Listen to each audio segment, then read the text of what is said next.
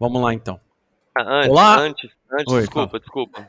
Oi, fala. Paralelepípedo para ao lado, alus outro, epi sobre e pedon piso. Então, basicamente, significa um ao lado do outro. É um piso do lado do outro de cima. É, é isso, perfeito. Porque ele tá em cima do chão. Exato. Ai, ai, ai. Abaixo do inferno. Informação só para assinantes do, do Crossovercast. Essa aí você tem que botar mesmo. E ele tá ao lado do quê? Ao lado da calçada. Aí veio agora a calçada em, em- em latim. Na verdade, o, o nome correto é guia. Guia, Calçada é um- é um nome meio popular. fio. Meio fio. Não, não, não. O nome, o nome correto é guia. guia Tecnicamente, do quê? quando você vai Guia. construir uma calçada, você vai construir uma guia, na verdade. Não, peraí. Quando você vai passar um fio por dentro de um conduíte, você usa um, um, um- um meio fio ou tu usa uma calçada? É, aí eu uso uma fita guia. Não, não é fita guia. Aí você vai usar uma guia, que é o nome do negócio. É, não, de Agora, passar fio meio fio é aquele negócio que se tem ao lado da calçada. Mas não é a calçada toda, não. É só aquela beiradinha. Meio fio é a borda de um passeio desnivelado em relação à via. Aí, Pronto.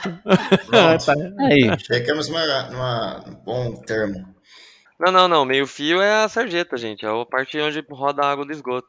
É isso mesmo. É Segundo isso, a Andressa. Ó, ó, Andressa segundo- que é engenheira aqui, ó. Exatamente. Meio fio é a borda da calçada que marca o desnível entre a calçada de pedestre- pedestres e o pavimento onde passam os carros. E a calçada ou passeio é a mesma coisa. Ah, Sim. entendi. Sim, sim. Na prefeitura eles usam muito guia, no poder público é, é guia. Mas isso é, é, é local também. É, inclusive, sabe como chama. ah, Sabe essa rotatória de rodovia? Aham. Ah, Sabe como chama? O nome técnico mesmo? É obra de arte. Sério mesmo? É, é Como assim? acesso, acesso rodoviário de transporte alguma coisa, sabe? Ou, ou de trânsito alguma coisa, sabe? É uma doideira. velho. sigla. Eu ficava pensando, mano, esses caras são muito cuzão falar que esse negócio é obra de arte, nada a ver. Aí eu descobri que era uma sigla. Caralho. hein? E é com isso que começamos o nosso cast sobre Cavaleiros do Zodíaco. Exatamente, tudo a ver. Que é uma obra de arte, tudo a ver. É uma obra Porque é de uma Exatamente. rodovia, Arte, é uma rodovia de mão única pro inferno. É uma obra de Nossa. arte que nos guia até hoje. É isso aí. Porra. E, no- e nos, une como, e nos une como paralelepípedos. É. Exatamente. Olá, viajante! Crossover é o evento onde dois ou mais heróis se encontram para lutarem contra o mal. Porém, nem sempre eles têm a mesma opinião. E é aqui, querido ouvinte, onde você encontra o maior crossover de ideias da Podosfera, o Crossovercast.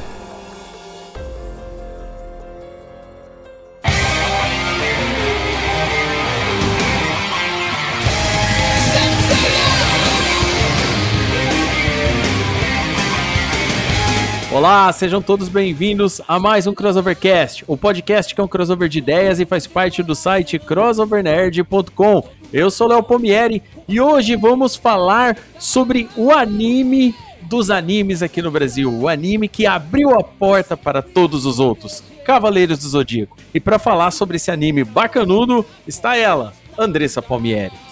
Fala, fala galera, bora lá viver, reviver e relembrar de mais um pouco de Cavaleiros do Zodíaco. Diretamente do Cristo Rei, Pedro Fusaro. Não é sua força que se iguala à sabedoria, é a nossa sabedoria que se iguala à sua força. Shiryu, vamos lá. É isso aí. Diretamente de Campos dos Goitacazes, Amara Assad. Porra, Saori, você tem que parar de arrumar essas merda. Ai, o cérebro de São José do Rio Preto, Juca Vladislau. É isso aí, galera. E como diria a grande filósofa Saori, né? Ter Cavaleiros do Zodíaco para me proteger é fácil porque eles são pobres.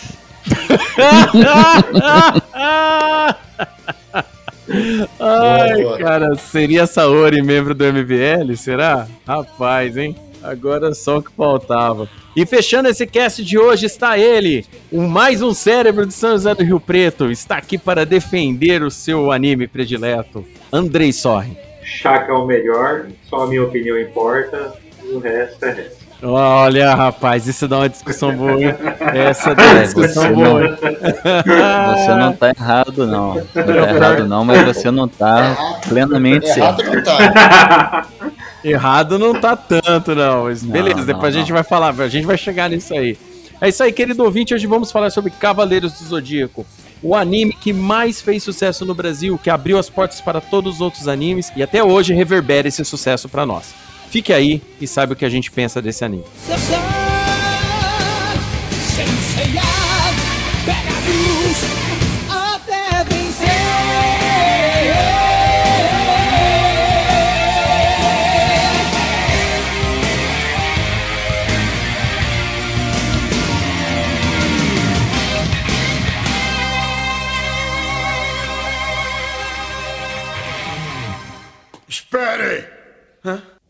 A cor do cabelo do mestre está mudando. O que está acontecendo? Eu não deixaria que você levasse o escudo de Atena! Morra ceia!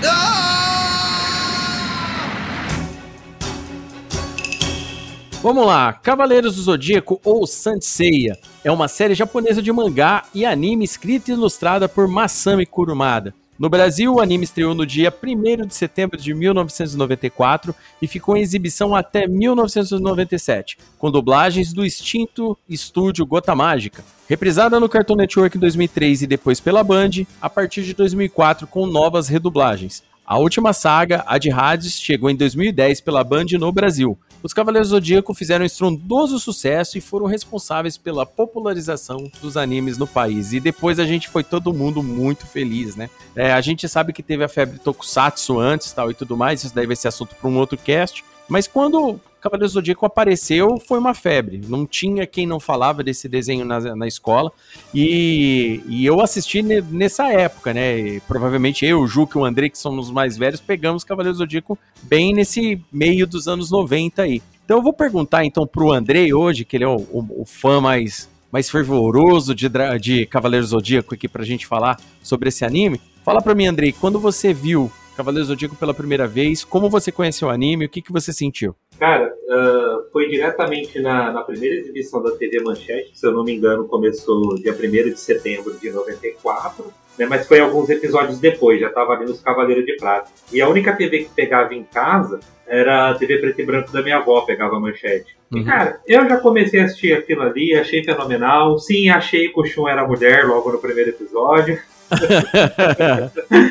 Aí eu fui na banca no mesmo dia, na banca de jornal, e tinha herói, é, número 1, um, com ceia na capa. Foi até a primeira vez que eu vi a cor dele, né, dos personagens. Comprei e dali em diante foi só euforia pura e cada episódio eu vibrava, torcia e chorei que nem um condenado no bendito episódio do Yoga com o Khan.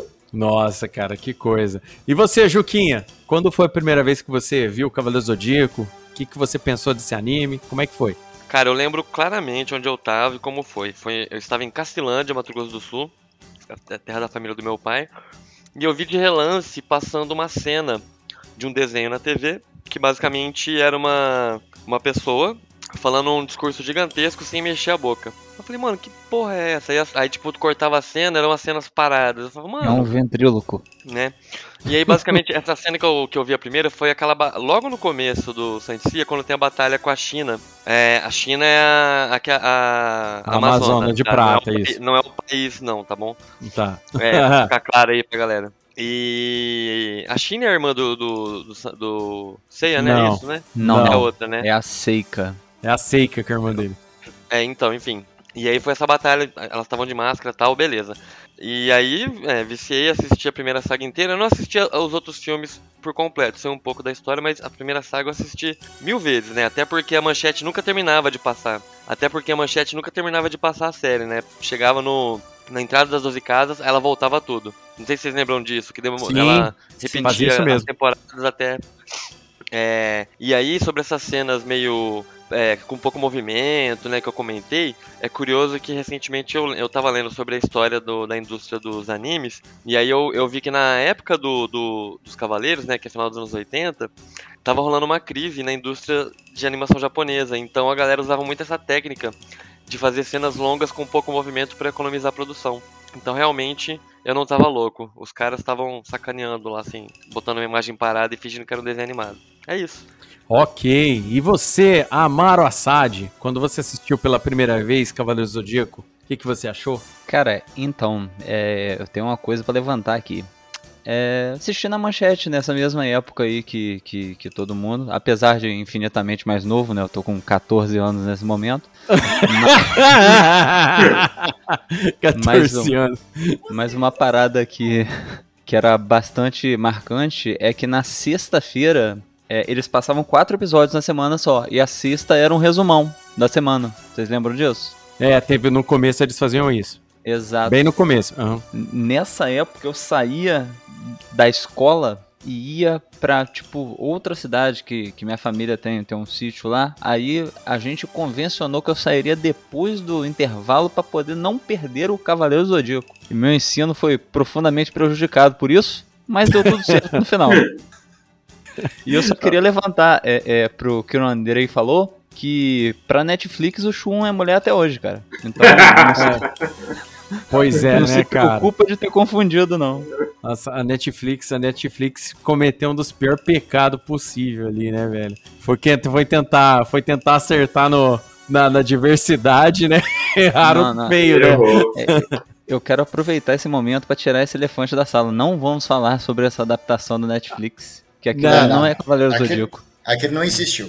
Aquilo Não. Não, aquilo é. ali não aconteceu, foi só um surto, vamos ignorar. Não, pra não lá- dizer que lá não tem algo bom, a- o duelo com, a- com o bueiro lá, com a tampa de bueiro, foi bom. Uhum. Nossa, velho. Que, olha, cara, não lembra não, velho. Não lembra não. Aquilo ali, vocês sabem que o pior, na, na época que saiu, coisa rápida, só pra gente não falar mais desse negócio, mas na época que saiu, nem as mulheres gostaram da mudança. Nem as mulheres gostaram da mudança. Daí você já vê como é que o negócio foi, foi, foi, foi, foi, tipo, muito mal, mal pensado, sabe? É, Muito não, mal não é pensado coisa mesmo. de fanboy, cara, mas o, o Shun, ele não é mulher.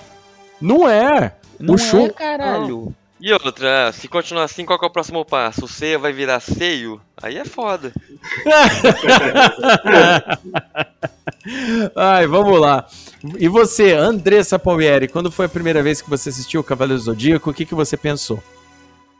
Olha, dá pra eu enganar e falar que eu sou a mais nova da turma, porque eu acho que fui a última a assistir. É mentira, tenho a idade dos mini quase. Só que eu só fui entrar no mundo do animes e tudo mais depois que eu casei. né? Mesmo namorando com o Léo, Léo ainda não tinha conseguido me converter. A conversão veio mesmo depois do casamento. Então a gente, foi 2010, 2011, não foi, Léo? Que o Léo re- reassistiu tudo comigo. Eu assisti a primeira vez e ele reassistiu comigo. Gostei muito. A- acho que a das- de todas as sagas, a parte que eu mais gosto é das 12 casas mesmo. Que eu mais torço é pros Cavaleiros de Prata. Acho que, acho que esse espírito de sofrência aí brasileiro é, tá aí dentro. Esse espírito de Van Damme aí eu, eu tenho meio comigo. Apesar de toda a porradaria, eu gostei muito. Porradaria, eu quero dizer assim. Deles apanhar muito, eu quero dizer, sabe? Eu pensei que você ia criticar a violência, né? né, né? Mas Você é, ia falar- cara. Você ia falar que teve porrada demais. Não, não, não. Eu não, não, não, não, não quis dizer que teve porrada demais. O que eu quis dizer é que eles apanhavam muito antes de começar a revidar, sabe? Espírito de Van Damme. Me irrita Ah, um sim. pouco. É só isso, só. Não, é, Espírito é, de é- Van é- Damme não, foi é foda. é importante, né? Não, mas essa é boa, Não. cara, porque pra tudo nos anos 90, a gente sabia quem ia ganhar por quem apanhava mais. É, fazia muito sentido. Era só tu tomar uma surra fudida que no final você ganhava. O Rock usou muito bem essa tática de apanhar, Exato. cansar o inimigo, então. Cansar o inimigo Exatamente. como bate em mim até tu cansar. Vou dar, vou dar carada na sua mão até É, cansar. exato. Nunca. É. É bacana. E Pedro Fusari, e você, meu querido, quando você assistiu o Cavaleiro do Zodíaco pela primeira vez, o que, que você achou do anime? Bem, é, da minha geração, acho que foi muitos foram desse jeito. Eu comecei a assistir pelo Cartoon, quando tinha uns episódios perdidos. E só peguei pra assistir tudo bonitinho, até, ó, tipo, é, em ordem, sequencial, bem mais depois, é, quando eu tava revisitando os, os animes clássicos. Mas foi sensacional, tipo, a- toda a questão mitológica a- é muito interessante. Isso que me atraiu bastante. Bom, legal. Eu, eu, eu assisti nesse período mesmo, 94, quando, quando começou mais ou menos. Eu lembro o, Vitor, que já participou de um episódio do Crossovercast, que a gente, meu primo, ele chegou de São Paulo, aqui em Rio Preto, a manchete era uma porcaria, tá? A manchete era terrível. A manchete, tipo, ela ficava sete dias no ar e 14 dias fora do ar.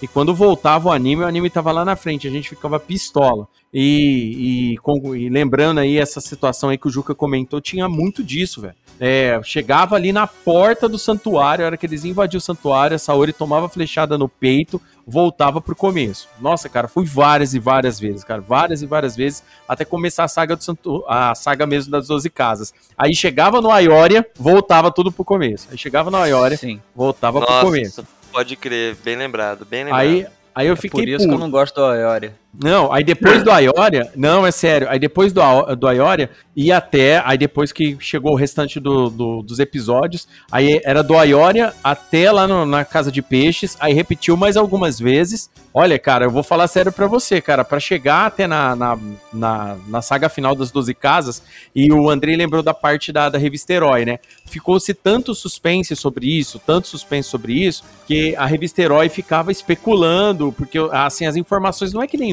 né? Hoje tem globalização, aquele tipo de coisa. Mas antigamente os caras especulavam, pe- pegavam uma, informa- uma informação de databook lá do Japão, aí as traduções não batiam muito com o que os caras pensavam que estava traduzindo tal. Aí eu lembro que quando chegou, foi voltar que a, manchete anunciou é, novos episódios da saga do Santuário e tal e tudo mais, né? Que já ia, inclusive, dali pra frente já ia começar a próxima saga, que seria de Asgard, no caso, né?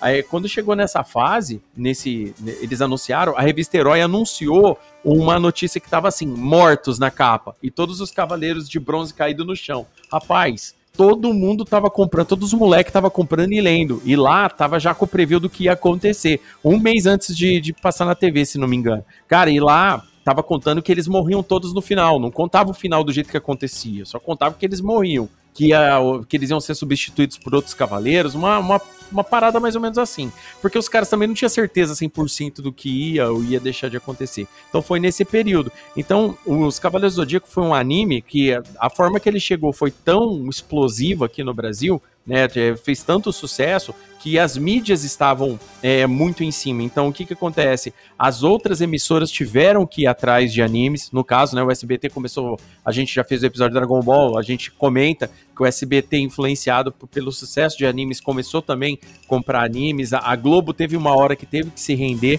E vale lembrar o seguinte: vários episódios de Cavaleiros do Zodíaco, nas primeiras exibições, nas primeiras é, reprises que começaram, tinha muito corte no começo, porque o Eduardo Miranda, que entre aspas se diz o pai do anime no Brasil, que existem várias controvérsias sobre isso, né, sobre essa história, né, tem, tem gente que fala que é ele mesmo, tem gente que não fala que não foi muito bem assim, do jeito que ele conta tal e tudo mais, porque hoje ele é youtuber. Mas é, ele conta que quando ele estava responsável por trazer esses animes, trazer esse tipo de entretenimento, quando ele viu os primeiros episódios, as primeiras exibições lá na Block, né, que eram os, os donos da, da. O grupo Block, né, que eram os donos da manchete, os caras falaram: não, você não vai passar isso aí na TV. O cara tá derramando 50 litros de sangue no chão. Você você não vai deixar isso daí.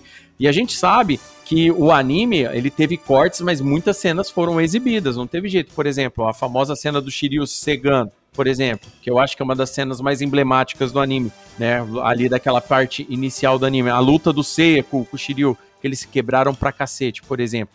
E aí, o que que acontece? O, o anime, ele foi exibido de uma forma onde que tava na boca de toda a molecada. Era menino, menina, é, é, pais de filhos que estavam assistindo, estavam curtindo o desenho, porque tava rolando no- nos anos 90, ainda rolava aquela geração brucutu aqui no Brasil. Ela demorou pra, pra ir embora daqui. Então todo mundo gostava do anime. Ele era, ele era um anime que agradava até o pai ou mãe que gostava de filme de ação, de, de cenas. Pra gente foi meio chocante, porque a gente não tava acostumado a ver desenho onde que a galera se cortava, arrancava braço, se cegava, o cara morria. A gente não vê ninguém morrer no desenho, entendeu? Pô, o cara até se machucava, tomava meia dúzia de sopapo, mas não morria. O Cavaleiro Zodíaco foi o primeiro que isso aconteceu. Então, pra mim, é, nesse, nesse período, o anime foi bem emblemático. É um anime que eu gosto muito, né? É óbvio, né? Comparado com um monte de anime que surgiu tal, né? A, a, a lista do preferido, da, da, preferência dele no, no meu top 10, obviamente foi mudando com o tempo. Mas ele é um anime que eu tenho extremo carinho por ele, porque eu assisti muito, vivi essa fase, era doido pra ter um dos bonecos. Eu acho que todo mundo queria ter boneco naquela época dos Cavaleiros do Zodíaco. Hoje os bonecos têm uma definição absurda, mas naquela época, até aqueles bonecos quadradão todo mundo queria ter, né? E, e os bonecos, vale lembrar que teve uma parada, que um- uma, uma coisa que trouxe esses animes pro Brasil foi um combinado em trazer os brinquedos para vender aqui. E esses brinquedos, então, tipo assim, tava chegando é, é, o, é, Guerreiros Deuses, estava chegando, por exemplo, é, os Generais Marinhos, por exemplo, chegava tudo antes, antes de, de, de serem exibidos, sabe? A, o anime, a parte do anime que é referente a esses personagens. Então, é muito bacana. Sim, É. sim. Você me lembrou que eu tive um Fenrir, Nossa, Fenrir que da hora ele saiu antes da, da saga de, de Asgard. Bem Eu- lembrado. Eu, eu comprei o boneco, comprei não, eu era criança. Eu ganhei o boneco antes da saga, eu ficava olhando, eu, que porra você É, é? Mas depois tudo se, se justificou. Ô Assad, aí na sua fala eu vi a questão geracional. Eu literalmente comprei meu primeiro Cavaleiro Zodíaco. Eu trabalhava já Caralho. e meus, meus pais não davam essas coisas pra mim não. Só dava sabugo de milho e batata. é em, em 94, em Em 94, eu já 94? É, em 94 eu já era adolescente, eu tinha 14 anos em Não, 94. eu, eu fui comprar meus primeiros Cavaleiros, eu tinha 15, 16 anos. É, ué. Em 94 Meu a gente Deus. já lia o, o Homem-Aranha do McFarlane aqui, a gente já tava consumindo. A gente trabalhava de office boy nessa época. Pera, pera aí, ô, ô Juca, o que, que, que seus pais te davam pra comer? Não, cara, não é pra comer. Na verdade, foi uma piada de gente do interior. Eles davam batata e sabugo de milho, que aí você Ah, fazia tá. vaquinha, brinquedo, tipo, sabe? Nunca brincou disso? Entendi, Não- entendi. Eu brinquei disso. Fazia é. vaquinha capoeineira, aquelas paradas. né? Isso, essas coisas, de fazer o brinquedo com as coisas que a natureza dá. É, exatamente isso aí. Agora você vê uma referência mais recente. É, Não tão rapaz. recente, mas recente. É, exatamente. Não, eu, eu era uma criança, eu tinha, sei lá, é, essa, essa saga foi sair em A cara, A a, do Asgard. Fenrir, a de Asgard foi lá 96 pra frente. 96, eu É, tinha repetiu pra caramba. 8 outro. anos. É. É. Se não me engano, é 96 ainda pra não, ainda não podia trabalhar. Ó, eu lembro, só pra vocês verem como é que é, o, o, o- o- como foi estrondoso, né, o, o Cavaleiro Zodíaco. O, o sucesso foi tão grande que, tipo, até a exibição em 97, até quando chegou em 97, que parou de ser exibido pela Manchete, naquele período tava chegando o Yu Yu, tava chegando o Shurato, tava chegando, eu acho que o Shurato chegou um ano antes ainda, se não me engano. Eu não tenho certeza, eu acho que chegou em 96 o Shurato. Aí o André me corrige se eu estiver errado. E depois veio o Samurai Warriors, que, que no, no, no Japão é conhecido como Ronin Warriors, mas aqui ficou como Samurai Warriors, e o Samurai Warriors é tipo uns samurais que usam armadura também. Então o pessoal tava naquela busca também de substituir o sucesso de Cavaleiro do Zodíaco, entendeu? Começou a chegar outros animes, como citei o Yu Yu, por exemplo, que é de porrada, mas ele não tinha o apelo das armaduras, né? O apelo do brinquedo. Então o pessoal tava trazendo esses outros animes aí. O Samurai Warriors tinha. Tinha brinquedo, pô. Tinha brinquedo Samurai tinha. Tinha É. brinquedo, inclusive, aí pro querido ouvinte que gosta de comprar action figure, não agora, né, porque o dólar tá um absurdo, né, obrigado, babaca do Paulo Guedes, mas é, o- os bonecos, cara, é, que, que tem hoje, tanto de Cavaleiro Zodíaco, do Shurato e do Samurai Warriors, por exemplo, nossa, os bonecos hoje são, sim, belíssimos, belíssimos. Quem não queria ter, é que é caro pra cacete, mas é muito bem feito, só que o da época a gente queria ter, e na época a Glaslit, cara, que trazia esses bonecos. A Glaslit, ela pegava, né? Ela era uma empresa que ela comprava direitos e moldes simples de brinquedos já de fora, entendeu? Ele pegava os moldes mais simples e traziam pra cá, né? O que é, é- é mais tipo a, a série Titã dos bonecos que tem hoje, né? Que é os bonecos maiorzões que tem hoje, eles faziam isso. Então tinha muito desse tipo de coisa aí da Glaslit que tinha esses esquemas. Só pra informação, o Churato é, estreou aqui em 96, né? Dia 13 de É. maio de 96. É isso mesmo. É, tá certo, Andrei, porque o, quando, quando o anime acaba a fase de Poseidon, né, que eu acho que é em 96, aí depois, porque ele foi reprisado de novo até chegar em 97. Então, tipo, acabou a, a fase do Poseidon, eles anunciaram o Churato. Eu lembro que foi logo na outra semana, né, que, que acaba Cavaleiro do Zodíaco, eles já anunciaram o Churato pra galera aprender, né, a molecada. Nesse período, já tava, eles já estavam pensando em começar o S Mangá, que era aquele programa que trazia aqueles animes mais violentos, né, que nem é, Zeroheimer, né, Detonator Gun tal e tudo mais, que um dia a gente faz um episódio aqui no Crossovercast disso aí também, que também vale muito, desse período. É, e, e só pra concluir aqui, o Yu Yu Hakusho estreou no dia 17 de março de 97 na manchete. E eu acabei de lembrar disso. Ai, caralho. Ah, e o Hakusho logo logo aqui no Crossovercast, hein? Logo logo, logo logo tem. Fica, fica esperto aí, querido ouvinte, que esse ano vai ter bastante anime aqui.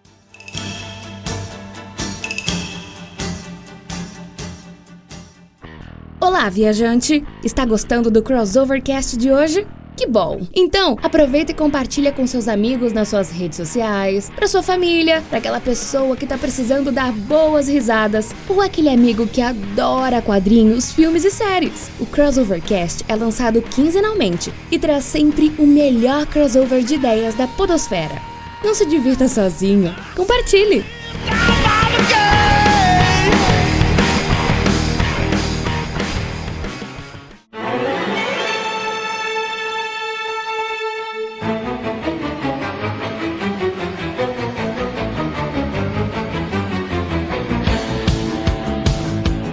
O Cavaleiro Zodíaco ele tem várias sagas, né?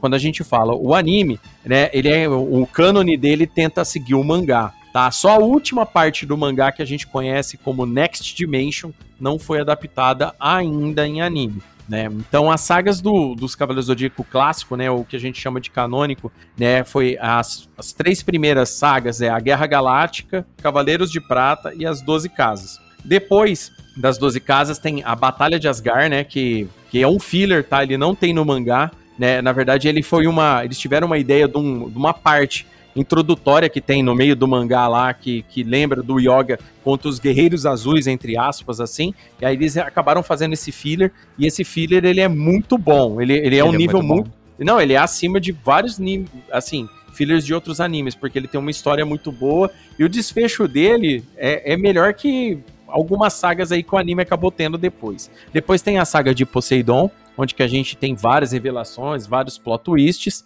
e depois tem a famosa saga de Hades, que é dividida em três partes, que é Santuário, Inferno e Campos Elíseos, né, que é a última parte né? E depois chega o Next, o Next Dimension, que só tem no mangá. Então vamos falar dessa primeira parte, né, do cânone aqui do Cavaleiro Zodíaco. E, e para começar falando dessa parte, eu vou perguntar, né, pra gente, pra, pra ficar dinâmico, eu vou perguntar de todas essas sagas, né, é, aí do de vocês, qual saga vocês mais gostam, qual mais marcou para vocês e qual combate foi o mais legal. Então lembre-se, é momento importante e o combate, é duas coisas diferentes. Não usem o combate como momento importante. Beleza? Então vou começar com a, com a Marasade.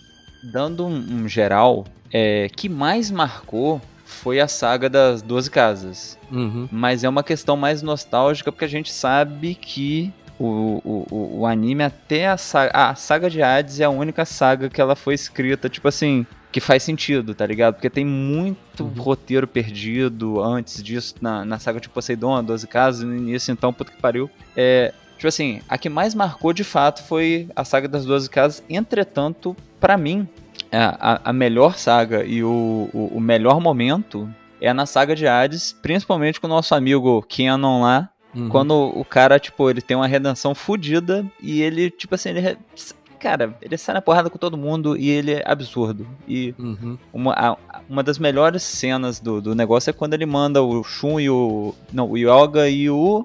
Quem que tava com o Yoga naquele momento? O Shiryu, se não me engano. Só sair fora que ele vai resolver tudo ali. Rapaz, ah, aquilo tá. ali é. Contra os, é contra os juízes, bizarro, né? Quando, quando, contra é, os juízes, exatamente. Né? É. Que ele tava contra o Radamantes, se não me é. engano. Aí aparece os outros, é. Na hora que ele tá tretando. É, o Radamantes seria o primeiro que aparece, depois o Ayakus e o. É Minos. E o Minos, exatamente. É. O que controla a galerinha. Isso. Ah, bacana. E o que, que, você acha do enredo do, do Cavaleiro Zodíaco? Até onde você assistiu? Até a saga de Hades? Cara, tipo assim, como eu disse, a... até a saga de Hades ele é meio bagunçado. Uhum. Já a saga de Hades, ela consegue ser um pouco mais retinha, um pouco. faz, faz bastante sentido, assim. E é, e é sinceramente a melhor, é a melhor fase do, do anime. Ah, bacana então. E vamos lá, Andressa Palmieri, e você? O que, que você acha? Vamos lá, qual o que você acha do Cavaleiro Zodíaco até a saga de Hades, né? Que foi onde que você assistiu. O que que é, qual é o momento mais marcante do anime para você e qual foi a luta que você mais gostou? Três perguntas, hein? Olha só. Putz, eu não sei como, como dizer, porque eu assisto animes, mas essas coisas acabam não marcando claramente na minha cabeça. Eu vou no anime. Mas a parte que eu mais gosto, como eu disse no início, é a, a saga das Doze Casas. Eu gosto desse lance de. É, esse descobrimento que eles fazem mesmo entre eles, de desbravamento aí, de conquista, né? E, e, e tudo num degrau de cada vez. Eu gosto muito do, dessa espírito. Vamos lá. A luta, a que eu mais gostei, assim, é difícil de lembrar, eu acabo confundindo um pouco os animes, mas é, eu acho que uma cena que foi bem marcante, impactante, foi quando a primeira vez que a armadura de ouro vestiu Seiya e tava lutando Ayora. Ah, legal, essa cena é muito da hora, né, cara? Eu acho, eu, o legal é que muita galera especulava, porque artes da, da época, na, na revista Herói, a gente via, a gente via o Seiya, o Yogi Shiryu acabava mostrando, né, foto deles com armadura de ouro, mas a gente nunca chegou a, a ver até o dia que a armadura de Sagitário veste, né, no, no C. Então isso daí é da hora pra caralho. E vamos lá, Andrei, e você? Qual que foi a o que, que você acha do enredo de Cavaleiro Zodíaco? O que, que você tem aí para falar desse enredo, desse anime que você gosta tanto? É, fala pra gente o momento que você mais gosta do anime, mais que você, tipo assim, que mais te marcou e a luta que você mais gostou do anime. Cara, uh, o momento que mais me marcou foi logo no, na primeira fase, no torneio galáctico ainda, que é a cena que o Seiya tem que acertar o coração do Shiryu pelas costas e trazer ele de volta. Cara, essa cena é absurdamente fenomenal. Não tenho o que falar dela, assim, é impecável. Cara, eu concordo com você plenamente, que essa é uma cena muito marcante. Você trouxe boas memórias pro meu coração. e eu, eu curti a parte do torneio galáctico, porque ficava os menininhos torcendo, passando a eu achava da hora isso. E essa, essa cena é fenomenal. A luta que eu mais gosto, cara, é, que, que mais me marcou, aliás, foi a do a do Camus com Yoga nas 12 casas.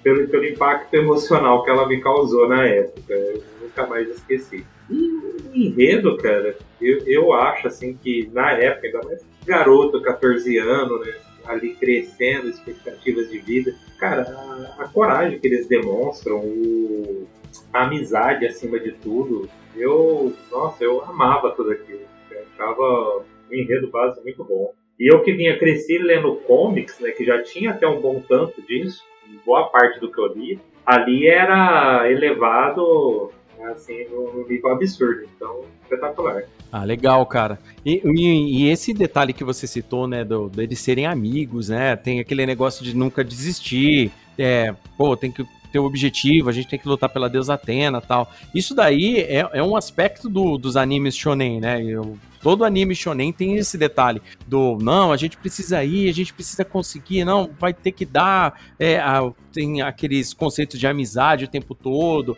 Às vezes uma traição aqui, uma traição ali, mas a amizade sempre sendo um foco dentro do desenvolvimento dos animes, né? Então, Cavaleiro Zodíaco, como a, nessa época a gente estava tendo o primeiro contato em anime com isso, como o André citou, né? Era, era comum para quem lia quadrinhos ver isso nas equipes, né? Nas super equipes que lia. Mas a gente vê no anime de uma forma tão assim exacerbada, né? Você vê o personagem chorando junto um com o outro, é, sofrendo um pelo outro, os caras sendo amigos naquele nível, né? Foi, foi bem marcante, né? E lembrou aí essa, a, a luta do, do, do Camus com, com o Yoga, é uma, uma luta marcante mesmo.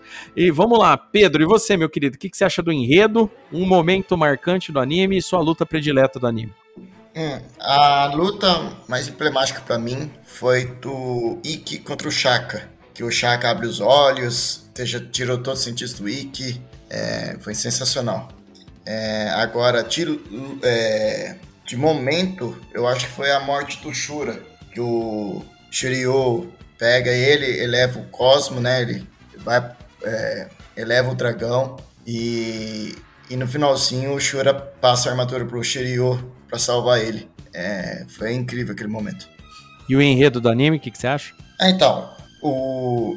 Igual, não sei quem que comentou. Realmente, o enredo tem muito furo, né? Assim, só a parte de Hades que é um pouco mais amarrado. Mas, considerando a época e a nossa afetividade, a gente é meio que desconsidera é, tudo isso. E é sensacional. É, é uma pena, realmente, que nunca ter terminado a adaptação do mangá em anime e nunca ter terminado o, o Lost Canvas, que a gente, a gente vai falar ainda, mas estamos no aguardo aí. Ah, bacana. Você viu, é, é, é, bem, é bem importante isso que você fala, Pedro, é, com, com relação a, a- ao terminar, né? Ou, ou ao enredo. Porque assim, hoje a gente tá numa uma época que os animes, eles são. Tem serviço de streaming de anime hoje aqui no Brasil. E a pessoa assiste anime de forma muito simples e fácil, né? Então hoje, pra, pra nova geração, né, de animes, tá acostumado com animes super bem animados, com roteiros aí cheios de reviravolta tal e tudo mais, às vezes pra, pra galera, a gente, às vezes o roteiro possa até ser um pouco datado, mas isso não quer dizer que o roteiro do anime seja ruim.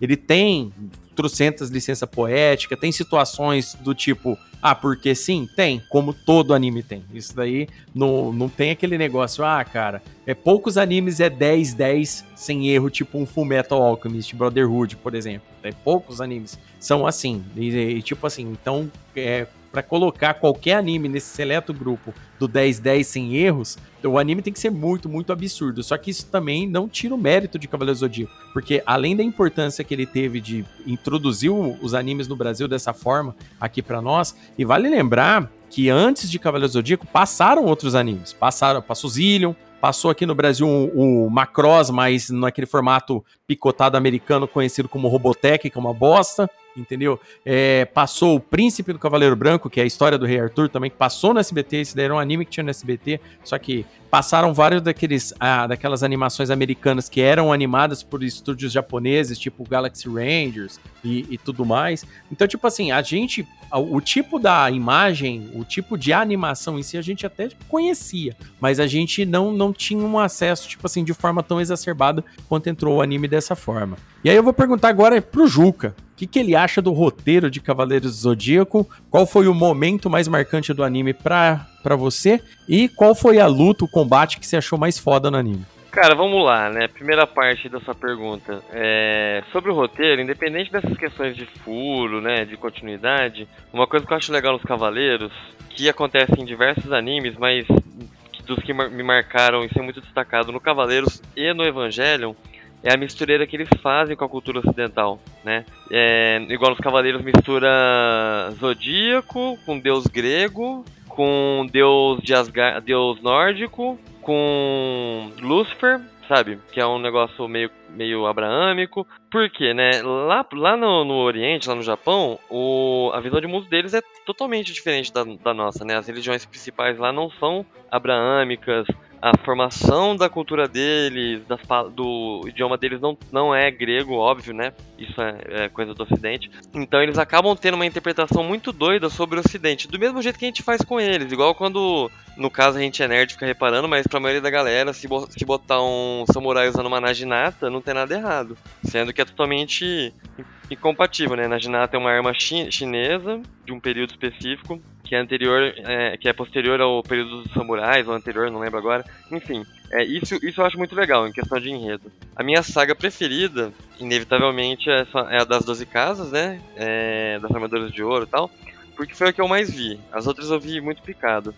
Porém, a minha. ah, falta a cena e a batalha, né? A minha cena preferida, porém, é do. da saga de Asgard. Porque. E ela é logo no começo da saga, né? Tipo, o, a saga de Asgard, né? Pra quem não lembra, ela começa com a Saori lá no, no orfanato, cheia de criança, que no futuro ela vai escravizar como Cavaleiro do Zodíaco também.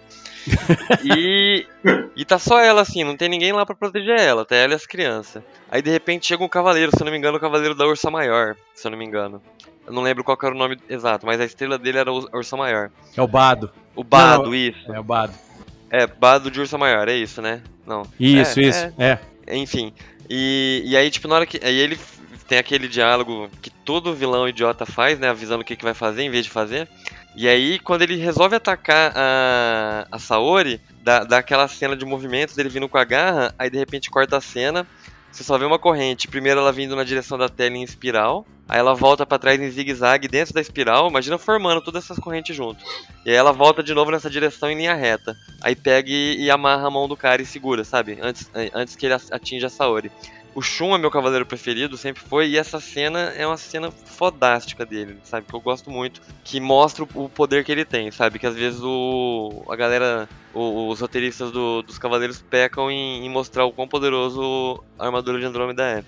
Agora, a minha luta preferida, cara, É, a minha luta preferida é a do Ikki também, né? Com o Shaka, né? Já que mais o Pedro falou, então eu vou, eu vou escolher uma segunda luta preferida. Então a minha luta preferida é a luta é, do Shun contra, o- contra o Peixe. Que aí tem aquele lance da, da rosa no coração, que ela vai ficando vermelha e tal. É, eu achei muito criativo, muito legal e.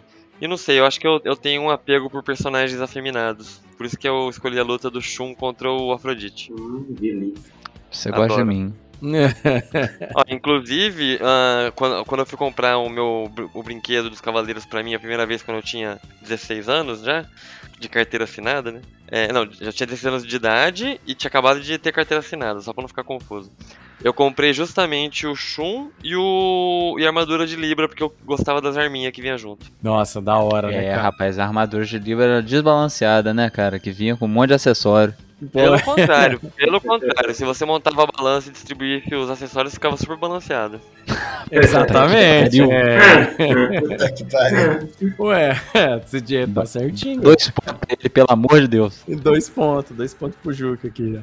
Olha, vamos lá. O, o- muito legal, né? Você é, o anime ele tem vários é, momentos icônicos, né? É, aqui a gente, a gente vai falar, tipo, tem vários, né? Tipo, o anime ele tem, tem várias cenas icônicas, muitas lutas legais. Tem luta bosta no anime? Tem. Tem luta que, tipo assim, acabou de um jeito que você fala, nossa, velho, puta, toda essa enrolação.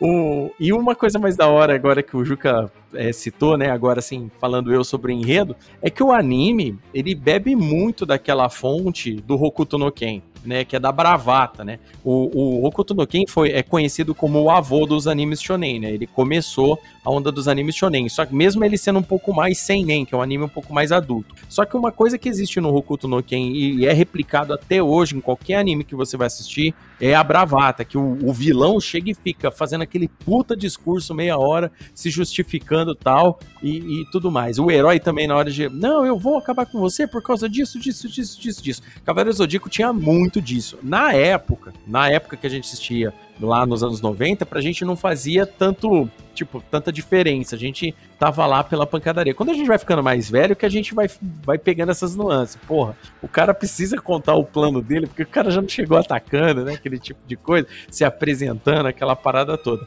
Mas isso é aquele negócio, né? Se a gente também for assistir todos os animes pensando dessa forma, a gente não vai assistir anime nenhum, né? E, assim, com relação ao enredo de Cavaleiros Zodíaco, eu acho que o, o anime, ele, ele, por ele ter tido um, um sucesso de mangá muito forte lá, lá no Japão, e depois ter começado de uma vez a produção dos animes, a gente sabe que isso, em vários animes, não foi um negócio muito bom. né? tipo assim, o que, que acontece? Atrapalha, porque o, o mangaka tem que correr com um mangá a, a produção de um anime é mais cara, ela demanda de mais pessoas, né? No caso, quem, quem desenhava e escrevia o mangá, porque lá no Japão é comum, né? Não tem um cara que roteiriza e um cara que só desenha como no ocidente. Isso é mais raro, né? No caso, lá no Japão, o cara que desenha é o mesmo cara que escreve os roteiros. O, o Kurumada, ele desenhava e, e conforme o, o anime ia sendo exibido, ia gerando outros produtos, os caras começaram a apertar o rim. Por isso que acabou surgindo né, a saga de Asgard para dar aquela enrolada. E alguns capítulos, por exemplo, no, no anime, é, e algumas situações que tem no anime que não existe no mangá. Por exemplo, os Cavaleiros de Aço, por exemplo, é, que é aqueles três molequinhos que aparecem num- numa luta lá, mas de repente é, virou tipo, "Mano, tá bom, beleza, tchau. Ele, ele some do nada, né, cara? Do nada, do nada. Tipo, faz, faz zero sentido. O, o Eles que é bom por um lado, né? Porque O- eles são tão meme que. Não, é. Ah, só uma informação aí, né? É, esse Ah. eles sumirem do nada é que o Kurumada sim permitiu eles criarem coisa nova, desde que não atrapalhassem o andamento das sagas pré-existentes no mangá. Então, tipo, quando conseguiram voltar com a saga, já, ó, vamos introduzir aqui, eles nem quiseram criar um fim com os personagens, só seguiu o que tinha que seguir. Não, é verdade. bem. É verdade, não, é verdade mesmo. Porque é, você pode ver que por mais que o anime tenha é, algum- alguns episódios a mais, por exemplo, o, o anime ele tem diferenças do mangá, porque no mangá, pra quem, pra quem lê o mangá, o mangá ele é muito mais direto. As coisas acontecem muito mais rápidas no mangá, sabe? A, o Seiya até. O Seiya tava ganhando. O, tava chegando lá perto do fim da, da Guerra Galáctica, tipo, alguns capítulos depois eles já estavam na porta do santuário, sabe? É muito mais rápido. O anime teve um desenvolvimento muito maior. tanto de personagem e, e outras coisas mais. Tanto O que- anime. Tanto que uma Oi, vez, lendo o mangá, eu tava calculando com um amigo, acho que se a saga toda, até o final de Hades, foi três meses, foi muito, na cronologia dele. É, mas é, eu acho que é uma bem- parada super Uma rápida. coisa bem assim, pauleira mesmo. E, e, um, e aí, com relação, assim, para finalizar essa parte do enredo, eu acho que o anime, eh, concordo plenamente com o Amaro. A primeira parte dele, até chegar na saga de Hades, é, você, você entende as ameaças mais em modo de aventura mesmo. Tipo, elas vão acontecendo, ela tem sua importância, tem aquele detalhe do Mestre Santuário. Aqui no Brasil a gente sofreu muito com a primeira dublagem que tinha traduções erradas, com, com tipo, por mais que a galera é nostálgica, ah, eu gosto da dublagem da Gota Mágica e tal, mas tinha tradução errada, termos errados, os caras confundiam é, Senhor do Inferno, os caras mudavam, tipo, as paradas todo, nome de golpe, e depois com a nova tradução que foi feita ali perto do fim, do, no começo dos anos 2000 ali, com a nova dublagem, que eles pegaram a tradução correta, deu uma boa melhorada no anime. E, e eu acho que o, o- o enredo vai legal, vai, vai funcionando bem. A Batalha de Asgard, ou a saga de Asgard, eu acho que ela funciona muito bem. Ela é um filler muito bom, porque ela tem um começo, meio e fim, e ela linka muito bem para a próxima saga que é de Poseidon. Porque no mangá, assim que acaba a- as 12 casas, eles já pulam dentro do buraco de água lá, entendeu? Já dentro da, da água para enfrentar o Poseidon. É muito rápido né, no mangá. É um negócio que você fala, porra, velho, mas já, né? E a Batalha de Asgard, é, ela é marcante porque ela traz um desenvolvimento não só dos personagens principais, mas de todos os guerreiros deuses. Você percebe, o, legal dos guerreiros deuses ali é que você percebe que todos eles têm um drama pessoal, todos eles têm uma história pessoal. Então eu acho que a, a Batalha de Asgard, pra não queimar o filme, né, pra, pô, os caras são vilões. Não é que eles eram, eram vilões, eles estavam lutando, acreditando no que era certo pra eles, porque eles estavam sendo enganados. Então isso daí eu achei legal na, na- no anime. O... Só um detalhe, é, você falou, é uma boa meio campo entre o, a, Sa- a saga de Asgard, entre o Santuário e Poseidon, só que depois de assistir Poseidon, os, os Cavaleiros Marinas parecem tão bosta em comparação do, de Asgard, você fala, mano, se os caras venceu de Asgard, isso aí não é nada, tá ligado? Eu, eu senti muito isso. É, então, Não o que acontece? Não, eu concordo. No anime, a- a- essa, essa é uma das dif- diferenças do mangá pro anime. Porque o que acontece? No mangá, os, os marinas, eles são um pouco mais trabalhados. Só que o foco dos marinas, aí que tá o detalhe, o foco dos marinas é naquela, naquela história do, do saga com, com o Canon, por exemplo. Então tem muito Não, foco nisso. E os eu que- personagens... Eu quero falar sobre isso aí, rapaz. Então tem muito foco nesse, nesse detalhe. A luta que eu mais gosto do anime, a luta que, tipo assim, que eu falo assim, porra, essa luta foi do caralho que eu curti, foi quando o Ikki, né, tá, tá o, o Seiya enfrenta aquele, aquele, aquele cavaleiro de prata que, que tem um- uns corvos junto com ele, e é- que ele vai salvar Saori e os dois caem no precipício. Aí no meio daquela luta lá, que eles caem num precipício, eles vão ser mortos por outros dois cavaleiros de prata, né? Porque a China tá lutando com, com, com o Yoga e com o Shun, e pra pegar a Saori e o, e o Seiya, aparece dois cavaleiros de prata. Aparece um cara que solta umas correntes e um cara que, que solta uns discos. De repente aparece o Ikki, e o É o Ikki chega... Dante, é o Dante. É, Isso, Dante, isso aí. É o Dante e o outro cara que eu não lembro. O Zampa, uma parada assim, eu acho que é o nome É, do o, cara. o- o do Curvo é o Jamian. Isso, é isso aí, o nome desses caras. Aí o, o, o Ikki pega, põe a Saori de um lado, o Seiya do outro, vira de costas, aí de repente ele faz um risco no chão. Paf! E fala: se vocês passarem desse risco aqui, vocês podem se considerar mortos. Aí ele saiu andando, na boa, e os caras foram atacar ele.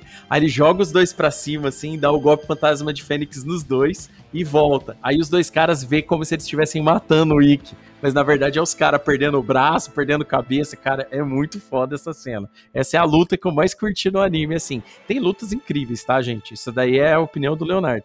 Mas é uma luta que eu falei, porra, que, que luta foda do caramba. E o, legal é que esse daí foi um dos primeiros episódios do anime que eu assisti, né? Eu não assisti desde lá do começo, né? Eu acho que muita gente começou pegando ali nos anos 90 o anime do meio pra depois voltar pro começo pra entender. E essa esse foi uma das primeiras lutas que eu vi no anime. Agora, a cena mais marcante pra mim do anime, assim, que eu falo assim, cara, essa cena, nossa, ba- bate no peito mesmo, é o Shiryu se cegando pra enfrentar o, o, o, o Perseu. Cara, aquela, aquela cena é foda, velho. Aquela cena, nossa, dói, dói, na alma só de lembrar. É uma cena foda pra caramba. E, nossa, cara, tipo assim, ele se sacrificando pelos amigos, porque dependia dele. Ele, ele era o único que não tinha sido transformado, dependia dele. Ele sabia que ele não podia e ele confiou no cosmo dele, né? Aí colocou se cegou e confiou no cosmo dele. E todo esse detalhe, depois esse drama do, do Shiryu cego, depois pra frente, que segue ele no anime, é muito foda. Então, é, é essas são as considerações que eu tenho para falar é, de luta e momentos marcantes.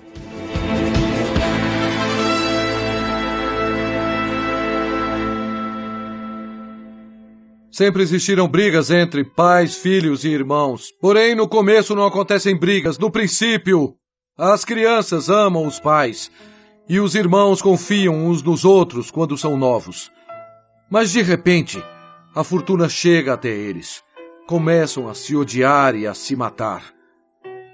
Mas jamais se esquecem da época em que se gostavam e da época em que confiavam uns nos outros.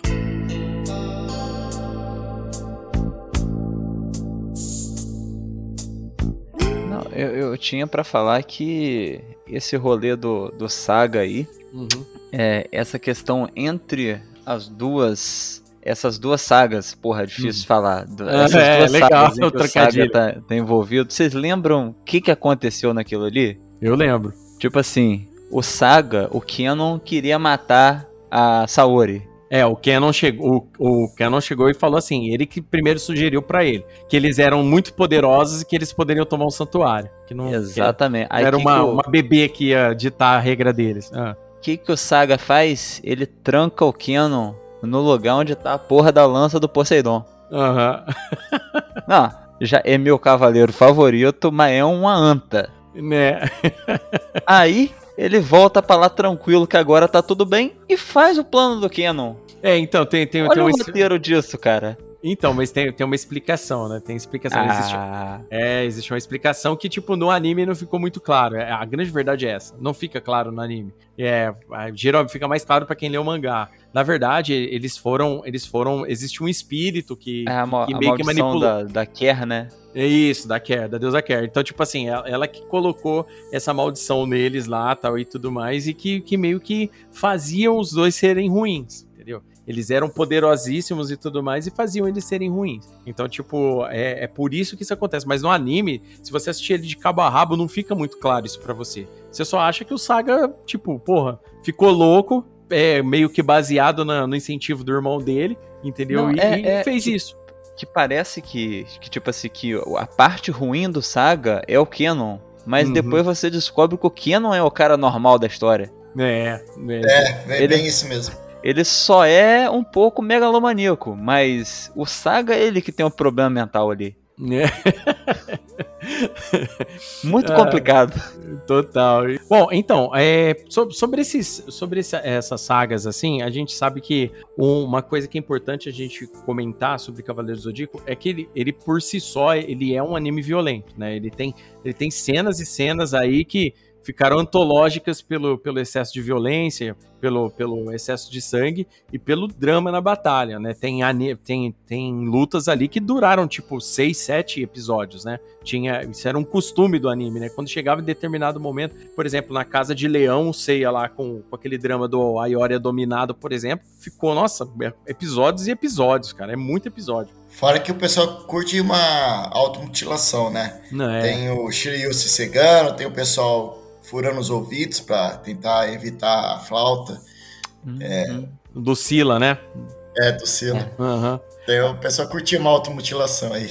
É, o, o, uma coisa da hora do, do, do, anime é que, tipo assim, o, o anime ele deixava explícito para você que tudo era levado às últimas consequências, né? Os cavaleiros, no caso aí de, de, de Atena, para salvar a deusa deles, eles levavam tudo na última consequência, entendeu? E, por exemplo, na Guerra Galáctica lá no começo, por exemplo, até então eles não, eles não tinham noção de que a Saori era Atena no começo, né? Tinha esse detalhe, então. Mas mesmo assim, a luta dos caras tava tensa luta aí que o, o Andrei citou, por exemplo, do, do Seiya com Shiryu, é a primeira batalha mais sangrenta do anime como um todo. Só que se a gente voltar no primeiro episódio, que o Seiya já arranca a orelha do Cassius, logo de cara, por exemplo, entendeu? É aquela cena, você já percebe a que o anime veio, sabe? Você já percebe que o, que o anime, logo de cara, ele tem uns detalhes. E, e aquele conceito de poderes, né? Que aí no caso do anime é, o, é a cosmoenergia, né? Uma, uma, uma questão que geralmente a galera fica perguntando na internet, ah, como é que o Seiya né, consegue derrotar o Hades. Ah, por que, que o, o tal cavaleiro derrotou o outro? Por que, que tal derrotou o outro? É, a explicação é muito semelhante àquela que, eu explico, que a gente explicou no episódio de Dragon Ball, né? Você não luta o tempo inteiro no pico da sua energia.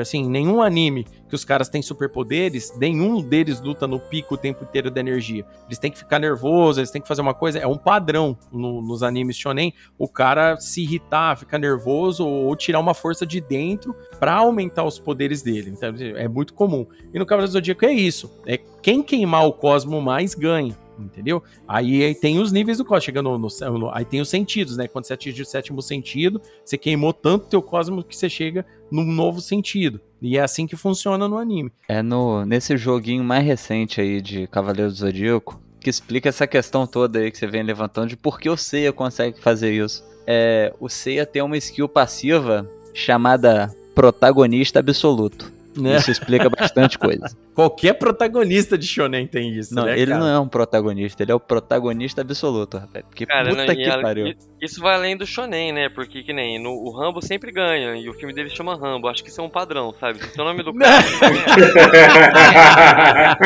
o nome desse filme Mais um tá meio ponto parcial, né? Deixa eu pegar com, a caneta com, aqui pra com anotar os pontos. exceção, com exceção para Senhor dos Anéis, porque o Senhor dos Anéis é o Sauron, né? Então ele perde, então é uma exceção. É, bem lembrado. É a exceção que comprova a regra. É, de certa forma, né? Se você for parar pra pensar. Mas assim, não, é, mas o, o- esse detalhe aí que o, que o Amaro falou do, do protagonismo, né? Tem, tem esse foco, no, o anime tem esse foco no Seiya, e isso é mais uma parada que não é bem explicado no anime, entendeu?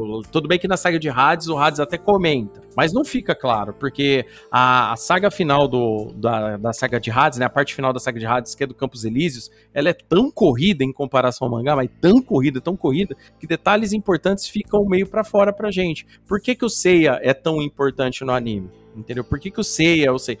Porque lá diz que o cavaleiro mais fiel a Atena é o cavaleiro de Pégaso. É o que mais vai se sacrificar, é o que sempre vai queimar mais o cosmo para salvar a deusa Atena. E é sempre ele que esteve entre os planos de qualquer outro cara que tentou é, tomar os poderes de, tipo, os domínios de Atena, que é a Terra no caso. Então, na, na- na, na batalha contra Poseidon lá no passado, foi um cavaleiro de Pégaso. Nas outras guerras, é, nas guerras santas, né, que é no caso toda a, a saga de Hades é considerada uma guerra santa, né, que eles chamam de guerra santa. Então, nas guerras santas de 200 anos atrás, foi um cavaleiro de Pégaso. Nessa guerra de santa aí, no caso, que acontece na, no Cavaleiro Zodíaco Clássico, também é um cavaleiro de Pégaso. É, então, é sempre essa... É, Não, é tem um ciclo que questão- não, não para. Toda essa questão é bem explicada na, em Lost Canvas, né, que é uma spin-off, mas você vê toda essa eh, trama bem mais eh, trabalhada, explicando por que o Cavaleiro de Pegasus é tão importante e como que ele é tão atrelado a Atena. É que a, a, a alma dos três, elas são interligadas Uhum. e eles sempre reencarnam juntos. Então, tipo, o Pégaso, eu não lembro qual é o nome do cavaleiro, que foi o primeiro que conseguiu matar o Hades. O tema. Na- foi o tema, né? Uhum. É, ele, a, a, a Atena e o Hades, eles sempre estão tão interligados. Então, por isso que tem esse protagonismo aí do Pégaso. Mas o. Acho que não foi o tema, não, porque é citado. O não, Hades é o tema do que- Lost. É, mas o, o Hades cita que. Ah, o tema é do, da, da guerra anterior, é É, verdade. da né? guerra anterior. Ele cita que milhares de anos atrás um cavaleiro de Pégaso fez a façanha lá de acertar ele. Aí depois isso continuou a repetição da reencarnação. É, isso aí. Deduz-se isso. O legal também é que, obviamente, esse roteiro, né, o, o- uma coisa que é bem le- legal a gente falar, é que esse roteiro ele foi sendo também, obviamente, o cara não pensou desde o primeiro volume que ele escreveu de Cavaleiros do Zodíaco lá de Saint Seiya, ele já tinha pensado toda esse, essa parada que a gente tá falando. Por exemplo, da saga de Hades. É óbvio que ele foi desenvolvendo para poder explicar depois melhor esse tipo de desenvolvimento. Por isso que às vezes a saga de Hades, quando a gente tá assistindo, tudo nela faz um pouco mais de sentido, né? Como o Amaro falou. Você sente nessa, nessa saga de Hades que ela tem um, um, um, enredo já, tipo assim, você sabe que ela vai Sim. ter um começo, meio e fim um pouco mais bem definido, né? Ela tem. A gente, a gente aqui falando, a gente ninguém falou de uma. de uma. de uma cena marcante de, de, de Hades, por exemplo, né? Mas tem várias. A gente tem. A gente pode citar, por exemplo, aquela cena da, da exclamação de Atena pela primeira vez, quando eles vão fazer a exclamação de Atena. A gente pode citar, por exemplo, do começo da invasão no, no santuário pelo, pelos espectros também. Aquele começo do, da, da, da, saga de Hades é arrebatador, né? E a gente também pode citar também o Muro das Lamentações, que eu acho que é a, que é a, que eu acho que é a cena mais importante, né, do, do da, da, saga de Hades, né? Acho que é o acontecimento mais, mais pan da saga de Hades é, é, o que acontece no Muro das Lamentações com os Cavaleiros de Ouro. Infelizmente, infelizmente, a melhor cena da saga de Hades nunca foi adaptada para anime. Bota todas essas aí que você citou no chão, que é o Seiya soltando um peido lá na, no salão do juiz. verdade, verdade. Tem essa é cena aí. É que ele pede silêncio absoluto. É. É, Cara, é verdade. O, o, mangá, o mangá ele tem bastante, ele tem bastante coisas que, que não são citadas. Por exemplo, no mangá fica claro pra gente que todos os meninos que são treinados para serem cavaleiros é, pela Fundação Grade, né, que eles mandam para todos os cantos do mundo, todos eles são filhos biológicos do, do Mitsuma Sakido, o avô da Saori. Inveja. No anime isso não é citado. É né? o quê? Inveja. É, o quê? Eles são todos irmãos, cara. Eles são irmãos, não, todos eles são irmãos. É, todos eles são crianças tudo diferente, ele é tudo filho do maluco. Sim. É tudo filho do Mitsuma Sakido, todos eles. Com várias mulheres por aí. Ah, Os... para aí, né? Ah, é, então. Por isso que eu falei, no, pra, quando eles foram fazer a adaptação de anime, eles tiraram esse, esse detalhe aí. Por qual motivo eu... eles convenceram o Kurumada a fazer isso, eu não sei. Mas, mas não, isso daí não tá no, no anime original. Isso daí Porra, só tem no mangá. Esse, esse é o discípulo do Catra, né? Exatamente, se fosse fazer uma live action tinha que ser o Catra, né? É, Infelizmente não dá mais. O Mitsumasa Catra, é isso aí. Ela tá muito louca, tá doidona, igual ele fala, né? Cara, mas que, que, que, que, coisa de, de maluco, cara. Que ideia é. boba. É, é tipo assim, né? É, é uma parada assim, é que, é que no mangá, é outro detalhe aí que o, que o Andrei falou. No mangá, tem a cena que eles descobrem isso né? Que, que é uma cena que eles, que eles percebem que eles são irmãos tal e tudo mais. Tem, tem, tem todo um, um trabalho no mangá nessa parte aí, onde que eles ficam todos, tipo, nossa, né? Aí, e no mangá você sente claramente que eles são muito mais apegados ah. um ao outro do que no anime. Por mais que o, o anime deixe isso claro, no mangá você percebe que eles são muito mais, assim, muito mais loucos é, em, em, salvar os irmãos do que, do que qualquer outra coisa, sabe? Você é, tem certeza que não foi um hentai isso aí, não? Não. tá no mangá, pô. Tá no mangá. Sei tranquilamente lá, no mangá. Tranquilamente. É, é sério, pô. Os caras zoam pra caramba isso aí do Mitsuma Sakatra aí na internet por causa disso aí. O que cara isso, pegou véio? tudo quanto é mulher. Não, que safadeza, rapaz. Porra, safadeza. Tem, mas ele, legal... mas ele gostou mais de uma, né? Que foi a mãe do Ikki no show. Voltou, exatamente. Voltou, é, voltou exatamente.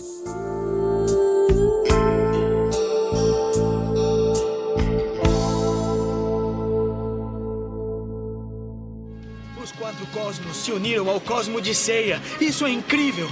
Me dê sua força, Pegasus! Meteoro de Pegasus!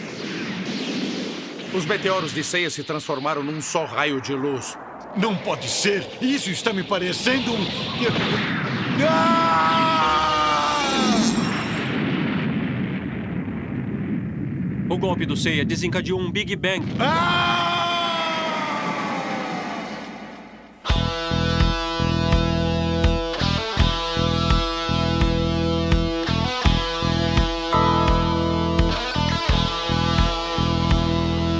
Uma coisa da hora que eu queria perguntar para vocês, né, eu não sei que, se vocês pensam isso também do anime, né? A animação em si dos combates, é, tinha lutas que era meia hora dos caras ficar juntando é, juntando poderzinho, aquela parada toda. Mas existiam alguns episódios fillers, assim, de alguns caras que eles enfrentaram, mesmo dentro da saga normal, sem ser o filler oficial que é a Batalha de Asgard, mas tiveram alguns fillers legais. Por exemplo, dos Cavaleiros Fantasmas. Quem lembra disso daí?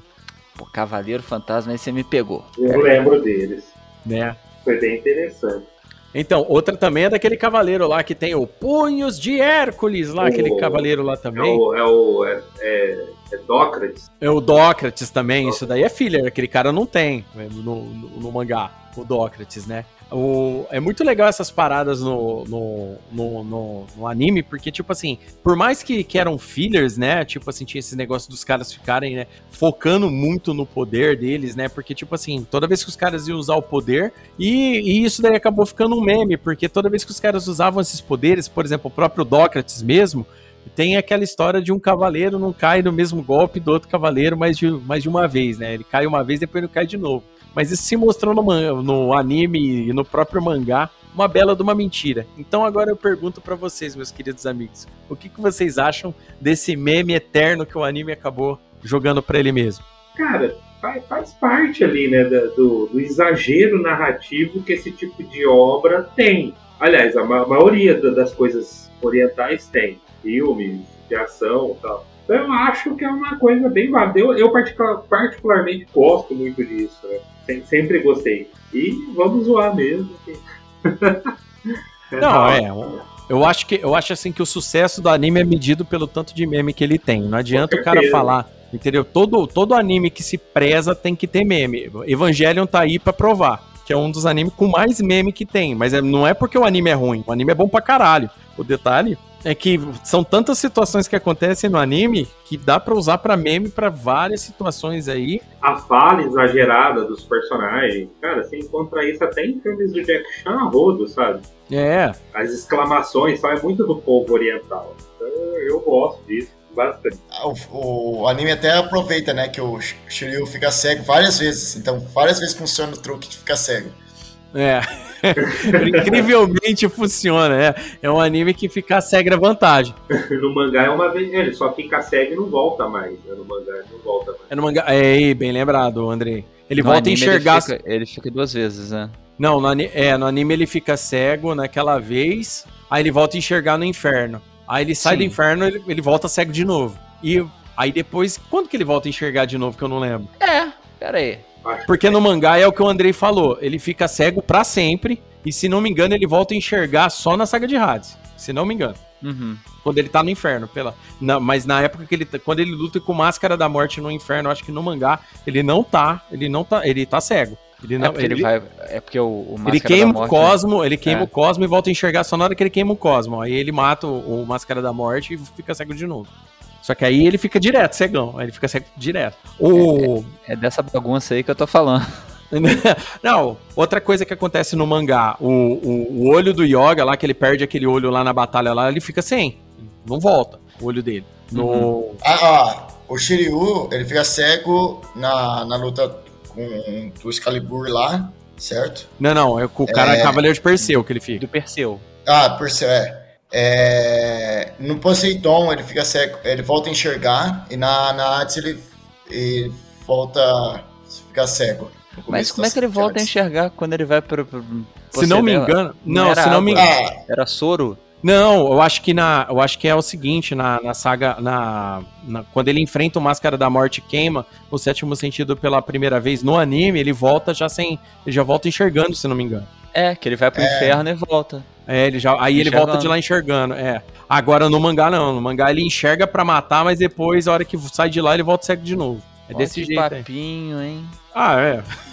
Eu não sei, é, é, é aquela coisa. A gente aqui, a gente tem. A gente assiste o anime, consome ele do jeito que ele tá. A gente não sabe como foi as conversas por trás ali no estúdio, tal, como era, com, o que, que os caras queriam que animasse, que deixava de animar, né? Uma coisa que, que chama muita atenção. Né, pra, pra galera mais atenta, é que tiveram duas, duas versões de desenho de cada personagem, né? A gente teve desenho do lendário Shinguaraki, né? O Shinguaraki já desenhou trocentos animes, trocentos games aí. O Shinguaraki, inclusive, é a versão que a galera mais gosta do desenho dos personagens. E o Michi Himeno, né? O Michi Himeno que foi depois é o que desenha. Se não me engano, o Michi Himeno é, é o que começa... Desculpa, é a Michi Himeno. É, ah, eu não sabia que era uma mulher, a Michi Himeno.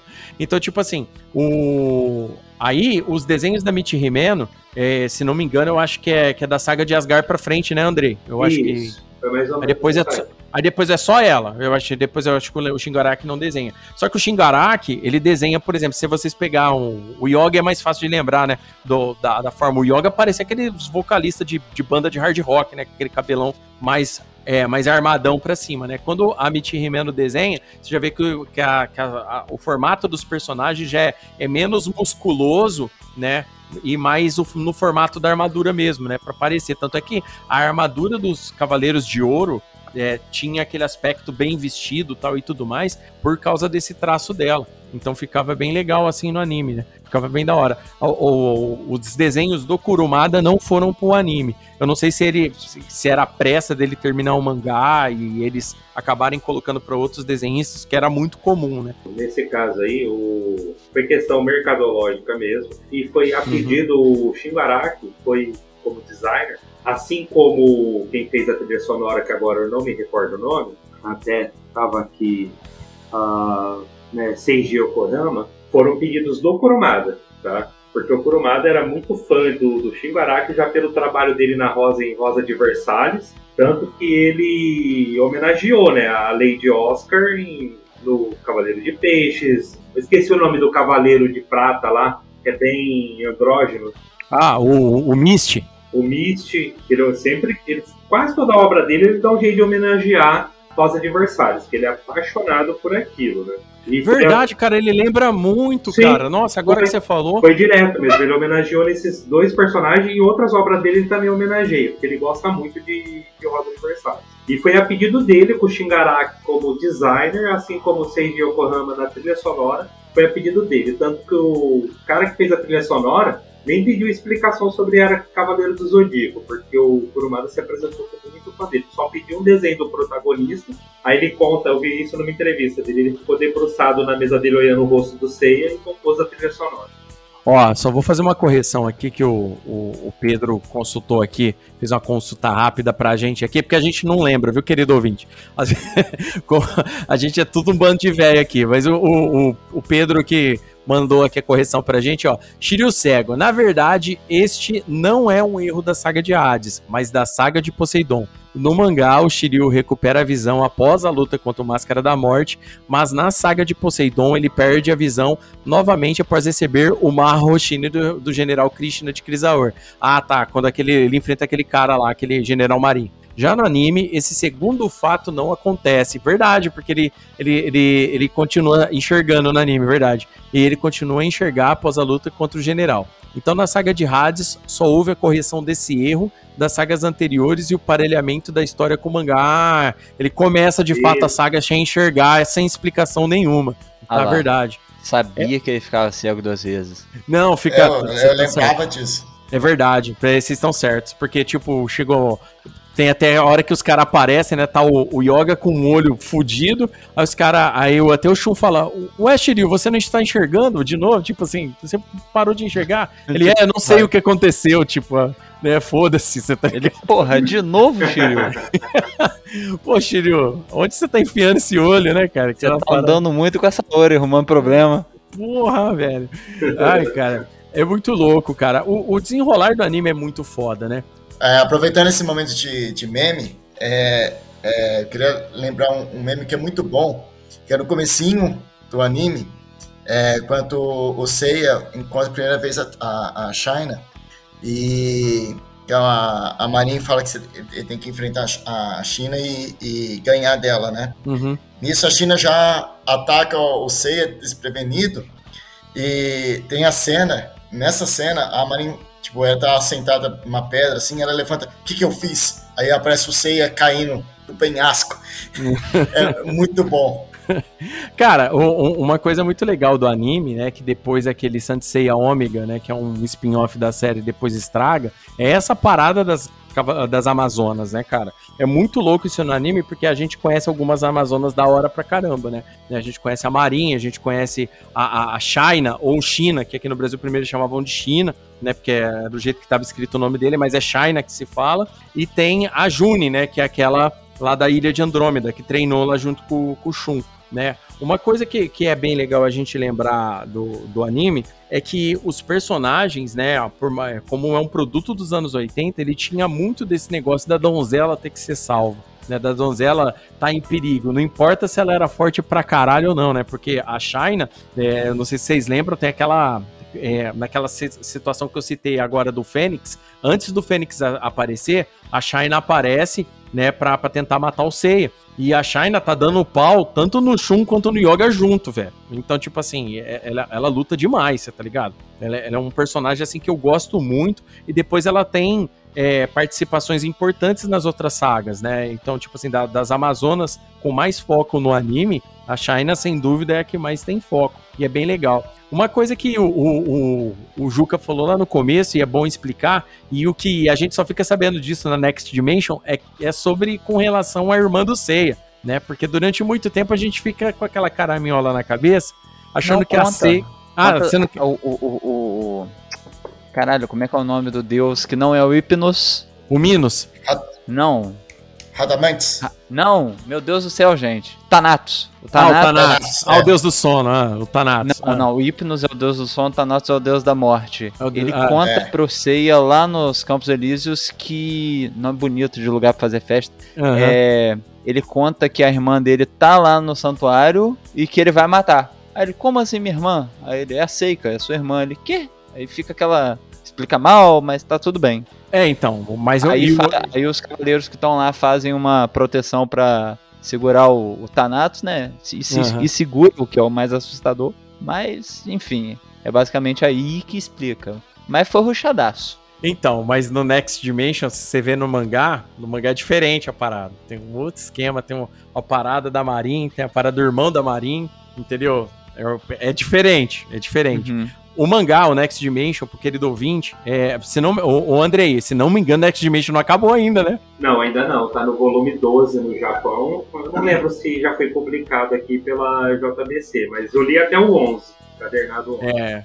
É, então, eu acho que eu li até o 11 também. Tipo assim, o, tecnicamente, aí a gente já começa a lembrar um pouco dos spin-offs, né? Por exemplo, o Seiya Lost Canvas é como se ele contasse a história da Guerra Santa anterior, 200 anos antes do que acontece no, na saga original. Só que ele é um spin-off, ele não tem nada a ver com, com a continuidade da série. O Next Dimension, tecnicamente, em alguns aspectos, é a mesma história, só que com várias mudanças para os personagens, como se estivesse continuando a saga de Cavaleiros do Zodíaco. Então a gente tem o tema lá, a gente tem o Alone, a, a, a mesma coisa que, é, que tem na, no, no Lost Canvas. Só que alguns Cavaleiros de Ouro são diferentes né, do, do passado.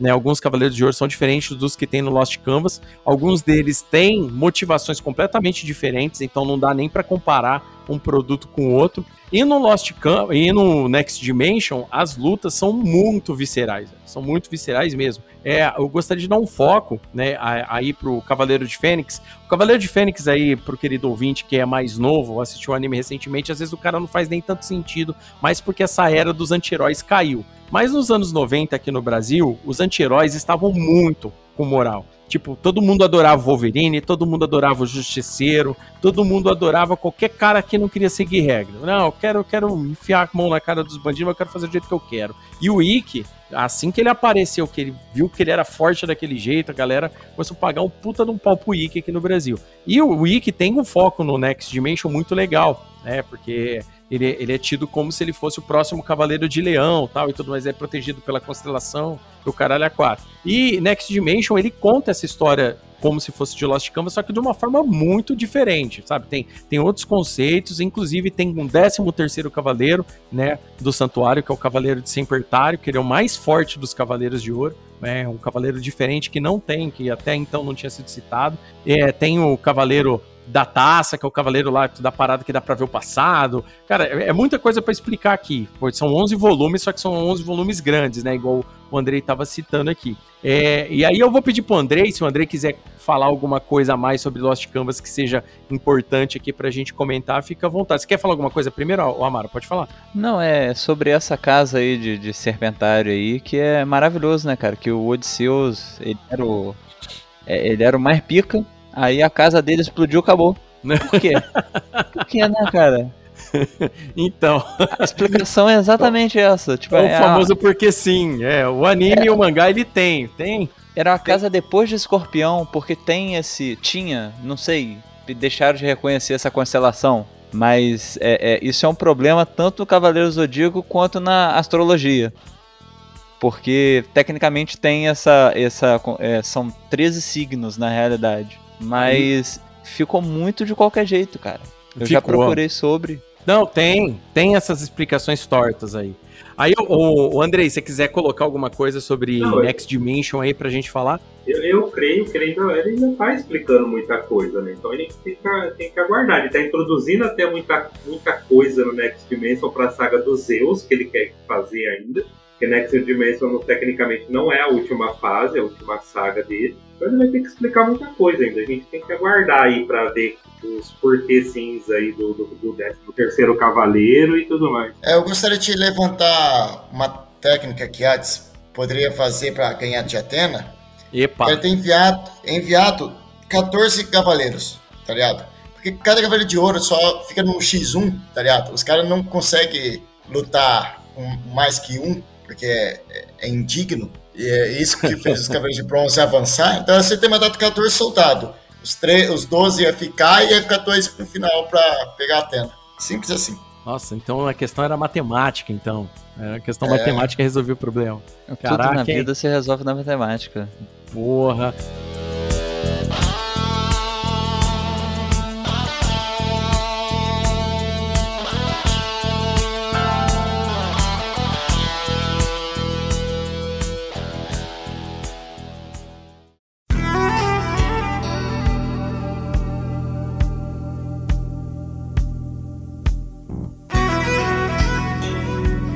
Ó, uma coisa que a gente. Olha, eu já tava pulando pra próxima fase sem falar do- da, da, da polêmica que movimenta fóruns de internet de Cavaleiro Zodíaco, anime, faz a galera brigar no Twitter uma vez por semana, que é Saga contra Shaka. Qual que é o Cavaleiro de Ouro mais forte, na opinião de vocês? É o Saga. Peraí, peraí, vamos, vamos devagar, vamos devagar. É vamos Saga. lá. É o Saga. Saga que vocês dizem. Chaca, é o Chaca. Obrigado. Chaca. Obrigado. Saga. Entendi, Saga. É, peraí, eu só tenho uma pergunta. Quem que era chefe de quem? Aí, ó. Vai, se, a gente, se a gente for medir a competência de chefe, filho. É, faz sentido também. É uma, é uma É. ótima. É o Michael Não, não, Scott peraí, peraí. liderando. É, o Mike Scott liderando Com o certeza. Ó, a, Santuário. gente não tá, a gente não tá falando de competência, a gente tá falando de poder, né? O mais poderoso. E aí, por exemplo, assim, ó, o, na Amazon tem muita gente mais competente que o Jeff Bezos, mas quem que tá passeando no espaço? Entendeu? Exatamente. Poder. Essa é a se parada. vocês O Saga, of Thrones, o né? Saga pode estar no conforto lá, chorando Nossa, numa limusine se vocês- na França. Deixa eu concluir, por gentileza. Não sei se vocês se lembram do Game of Thrones, mas tem aquela cena lá do poder é poder. Uhum. Dinheiro não é poder, sexo não é poder. Poder é poder. Então é isso, saga. que inclusive meu signo é gêmeos, então tem todo um bairrismo aí, né? Ah, Ai, gente. tá. Não, mas ó, eu quero salientar um negócio. Em relação ao poder destrutivo, eu, eu, eu considero que o Saga realmente é o mais forte. Mas em questão de cosmo, o Shaka ganha muita vantagem nisso. Sim, mas, mas aí que tá uma E aí, questão. Em questão, em questão de poder do charme, o Shun ganha. É, Não, mas calma. Mas aí o Cosmo, você lembra que o Cosmo, o que, que o Léo falou? Quem que é o melhor cavaleiro? Que queima no máximo o Cosmo. Então não é o poder de bomba nuclear. É o cara que faz milagre no, no último segundo. Então, por isso o Shaka é o mais forte. o Saga mata o Shaka. É. O boa Saga noite. mata o Shaka porque o Saga, o Shaka deixa matar. Não, É, é isso que eu quero falar. mas ele morreu. Ah, Mas é o plano, mas o plano pro Shaka se matar era do Saga. Então o Shaka se mata por causa do Saga. o meu Rivotril. É isso. Ó, ó, ó, Estrela puxei do negócio, ó, saga. Eu puxei aqui no Reddit a lista dos 15 mais poderosos personagens da- dos Cavaleiros. E o Shaka tá na frente do Saga. O Shaka é o 11, o Saga é o 12. E eu queria dizer que o Shun é o sétimo. Ele é o mais forte. Ele é mais forte que o Seiya, o Yoga e o Shiryu de poder. Do, pros básicos ele só perde pro Ikki. Dessa questão de poder no último momento aí, né? Imagino que é nesse, nessa linha aí que eles fizeram essa, essa análise aqui. É, eu acho Mas eu aí acho, que tá. Os sagas são o mais dois. poderoso é o, é o Hades. É, o, Hades. na, é, na verdade aqui, aí. aqui tá o Saga e o Canon na, na lista. O Canon tá logo depois do Saga. É, mas aí o negócio, essa, essa lista aí, o, o- é do poder bruto total, entendeu? Mas o detalhe é que o que que vira uma luta ou da outra. Eu não sei se você assistiu, ô, ô, Juca, na, na primeira parte da saga de Hades do Santuário, tem uma cena que o Shaka luta sozinho contra o espectro do Saga, com o espectro do Camus e com, contra o espectro do, do, do Shura de Capricórnio sozinho e dá um pau nos três. Só que aí, pra fazer valer o plano que eles têm pra poder invadir o santuário, ele deixa, ele deixa os caras matarem ele com uma exclamação de Atena, entendeu? Mano, ele leva. Aham. Ele chegou ao oitavo sentido. Cara, Ele e- chegou o no oitavo sentido. Não, Aham. todos Problema- eles chegaram, o, Pedro. Mas ele foi o primeiro. Foi o primeiro a conseguir isso. É, Mas eu Ele é o homem mais perto de Deus. Esse é o Cara, problema lembra desse isso. tipo. Esse é o Mas problema tem muito tipo Deus na história. É o que mais tem, né, velho? Que Não, não, esse, esse é o mal desse tipo de anime de batalha, né? Igual no Dragon Ball. Quem que é o mais poderoso? Na próxima temporada você vai descobrir que vai ter, sempre alguém mais poderoso. Só que, só que se a gente pegar o desenho básico, que é a saga das 12 casas, e analisar a partir de lá, quem que vocês acham que é mais poderoso? O, O Saga, Saga. ou o Shaka? O Saga, o Saga. O Saga? Então, por votos aqui, 3 a 2 Saga, Cavaleiro mais poderoso. Só a mim importa, então chato. Então, aí, aí, em, em segundo eu votaria no Shaka, porque o Shaka realmente é foda, sabe? Apesar o de ter perdido é do caralho. Mas... Ó, o, detalhe, o detalhe é assim, tipo assim, eu perguntei, ah, eu perguntei pra, pra, dar, pra dar o rolo mesmo, mas, o, mas isso daí, cara, é todo dia na internet a galera brigando de Chaka e de Saga. E, e vocês aqui, vocês mesmos colocaram vários fatos que diferenciam eles eh, os dois muito. E não é diferenciar de poder, é diferenciar no estilo de que cada cavaleiro é. A gente tem que lembrar que o Saga, durante um bom tempo como cavaleiro, ele estava dominado pela maldição da deusa Ker, entendeu? Então, tipo assim, as ações dele eram todas desmedidas até ele se arrepender. E, e a gente só entende que é um plano no fim da saga, da primeira parte da saga de, de Hades, que a gente percebe que tudo era um plano. Que era um plano o Shaka perder, que era um plano do, do o Saga se disfarçar daquela forma, que era um plano da própria Saori morrer para entrar no inferno, né? Pra eles poderem derrotar o Hades dentro dos domínios dele. Né? Então, tipo assim, quando a gente para pra pensar dessa forma, entendeu? E comparando com tudo que acontece, né? A gente fica muito nessa, porra, porra, não, agora o Hades tá dentro do corpo do Shun. O, o, o, o- o- não sei se o, o, o, o Juca sabia dessa, né? Já que ele não assistiu a saga de Hades, mas o, o quem tá, o hospedeiro do, do Hades é o Shun. Ele tá dentro do corpo do Shun. Aí depois que o espírito Cara, vai embora. Eu não assisti, mas como eu sou fã do Shun, eu sabia disso. Ah, então beleza, então.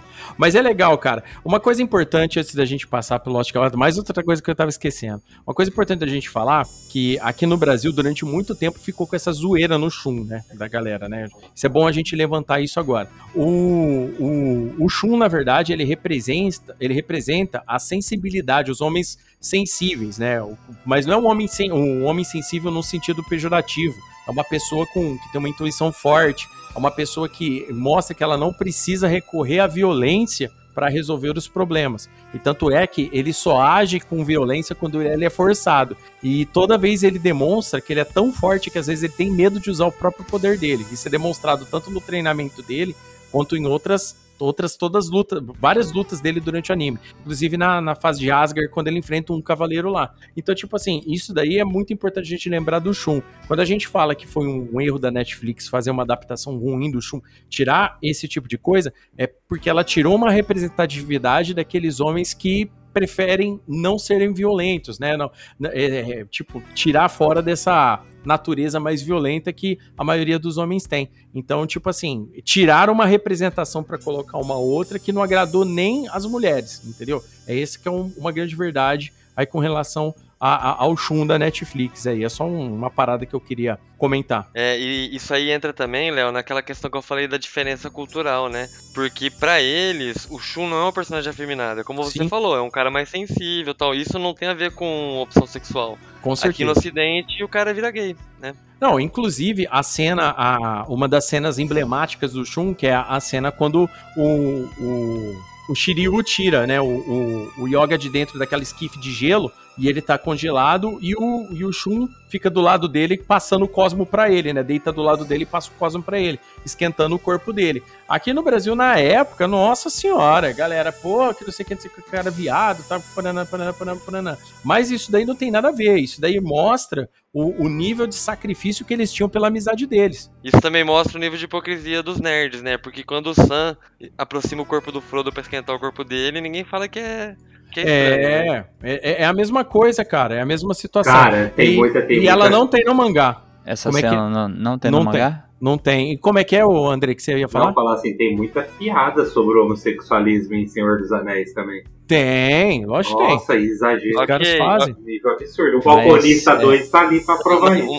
Ô, ô, mas André, uma coisa é fazer piada, outra coisa é assim, é um conceito Sim, que, o, sim. que o Shun é gay. É. Entendeu? É. Não existe esse conceito sobre o, o Fran e o, o, o, o Sam e o Frodo. Não, mas é, o, o- tá corretíssimo, Juca. Esse tipo de coisa aí é uma parada assim, a galera não entendeu, entendeu? Não entendeu o costume. Vai lembrar também quando o anime veio aqui no meio dos anos 90, é, é- é- era um a, a galera, como a gente já fez no nosso episódio aqui de anos 90, a gente era uma época machista mesmo. Então, pra- hoje a gente entende melhor o que acontece, mas na época a, a grande maioria da galera pensava diferente. Eu só, só queria fazer o ouvinte entender o que aconteceu ali, pra gente sanar essa dúvida aí por, de uma vez por todas. Hum. Por que, que o Shun tava deitadinho do lado do Yoga? Porque ia demorar, em pé cansa. Exatamente. Então, Tá, tá explicado. o menino tava desacordado, ia botar ele em pé? Mas aí eu vou levantar uma questão. Porra. Se a cosmoenergia você pode expandir, lançar ela pra acertar o inimigo, por que ele tem que deitar junto do Yoga pra que Porque quanto mais perto, mais concentrado. Aprendi isso na fisioterapia. Como se fosse uma fogueira. Mas aí Exatamente. a cosmoenergia ia isso. Não, não, mas aí, ó, tem, tem que, a gente tem que lembrar que o, o Yoga tava sob a influência da do, do zero absoluto. Quem que lembra aí o zero absoluto? Quem que fala aí pra mim a fórmula do zero absoluto? Menos 273 graus Celsius. Ou Aí, ó. 53, não lembro. É. Eu também não lembro, mas era uma parada assim, bem absurda mesmo. O negócio. Então, É, é, não, é porque na, na verdade é um, é um rolê científico mesmo. É o zero É. absoluto. Ó. É, aqui, ó, é menos 273 graus Celsius na escala Kelvin. É de lá que eles tiraram. Aí, o que que acontece? O... Quando, quando, quando alguém tá com frio, você esquenta dessa forma. Abraçando a pessoa, passando, emanando calor. É a mesma coisa. É só o conceito dele estar de pé ou sentado. Eu- mas aí eu sou mais, sou mais igual a Amaro. O cara vai ficar de pé com uma armadura pesada lá, Pô, vai queimando cansar, velho. Deita lá, dá uma descansada. Pô, os caras já tinham tomado porrada até aquele momento já, pô. Só, Os caras tá, só cara tá desde o início subindo a escada. Só pra doido pra deitar. que seria mais eficiente se ele tivesse tirado a armadura e as roupas do. Isso é real, não é culpa minha. Não, mas aí. Mas aí você tá passando de alguns limites. Aí, Ó, já, só aí pra- já é diferente. Aí você já queria. Aí já não ia dar pra explicar. Eu já ia ter que ter um trabalho muito maior. Tá os Olha, dois ó. pelados no chão ali. Saori chega. É, fica esquisito. Aí, aí levanta um e fala assim: Meu bem, não era isso que você estava pensando. Pô, É. aí vira esquete, né, do, do, do Zorro. Total. Aí já e os era. malucos, os malucos são irmãos ainda por cima agora que eu fiquei sabendo. Porra, Além de tudo, é incesto. É, olha. vamos segurar, né? Porque senão o, o Cavaleiro Zodíaco vai ficar em sexto lugar. Exatamente. Puta que pariu. É, próxima, gente. Então vamos Olha, lá. não, só, pra, só pra estabelecer ali a informação científica, na verdade, é, é, o zero absoluto é uma, é uma teoria de termodinâmica, né? Ele não pode ser atingido. Mas, teoricamente, o zero absoluto seria a temperatura de menor energia possível. É, é, a temperatura, é a temperatura na qual a entropia atingiria seu valor mínimo, que, segundo a interpretação clássica, ixi, é muito complicado. Enfim, é um rolê fudido mesmo. Os cavaleiros eram foda, velho. Seria teoricamente quando as moléculas parariam de tremer. Juca. Saíam em, em sem movimento nenhum. Juca, Perfeito. sai Juca. dessa, velho. É, Lá- mano, pra imagina. Imagina, imagina fica aqui um frio desse, velho. Larga Cara, lá. muito louco. Mano, Ó, aqui em Rio Preto, ah, 22 graus já é frio em Rio Preto, imagina isso. Exatamente. É, aqui em Rio Preto, 22 andando de graus, o maluco casaco. já tá pondo casaco, bota, o cara tá vestido Cachecol. igual. É, o cara dá a impressão que tá na Mas na. Andaló, zero grau. É. essa, essa é pra Rio Pretense, hein? Rio Pretense entendeu essa piada. É, Mudou o nome, né? Não chama mais Zero Grau. É, né? Tiraram. É, agora em Nandaló, Dodge American Bar. Dodge American Bar.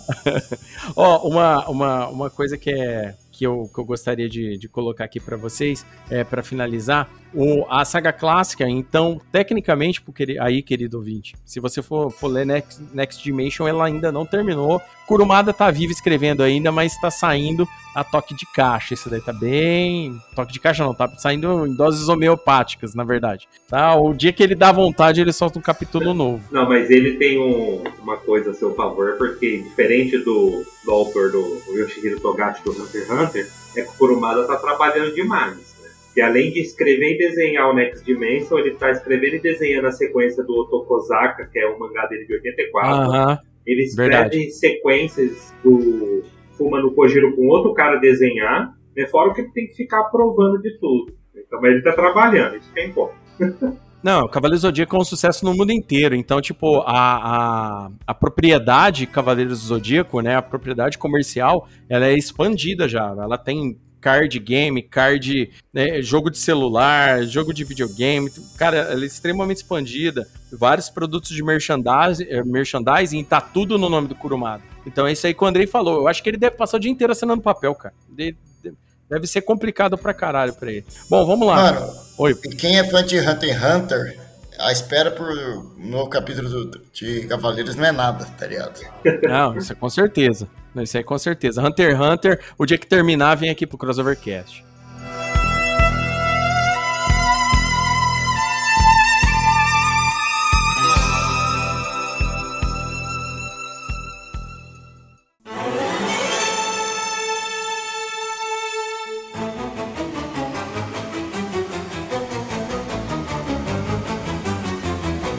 Falando sobre os sp- os spin-offs, né? A gente começou falando, falou um pouquinho do Lost Canvas para poder falar da saga de Hades, né? Mas o, para falar do Next Dimension, na verdade. Cara, o Sansei Lost Canvas, cara, é de, de longe, de longe é o melhor spin-off da série, é, da, da franquia como um todo. Né, ele, come, ele conta a, a guerra anterior, só que o anime não foi terminado. O mangá sim, mas o anime não foi terminado. Isso é uma merda, isso é um problema seríssimo, porque o anime tem lutas incríveis, momentos incríveis, representação dos, dos, dos espectros, assim, de um nível, assim, superior. O protagonista, o tema é muito legal. Eu acho que todo, todo o núcleo do, do anime é muito bom. Você vê lá personagens como o Xion, o, o próprio Mestre Ancião, né, que é o Doku de Libra, né, o Cavaleiro de Libra, é da hora pra caramba.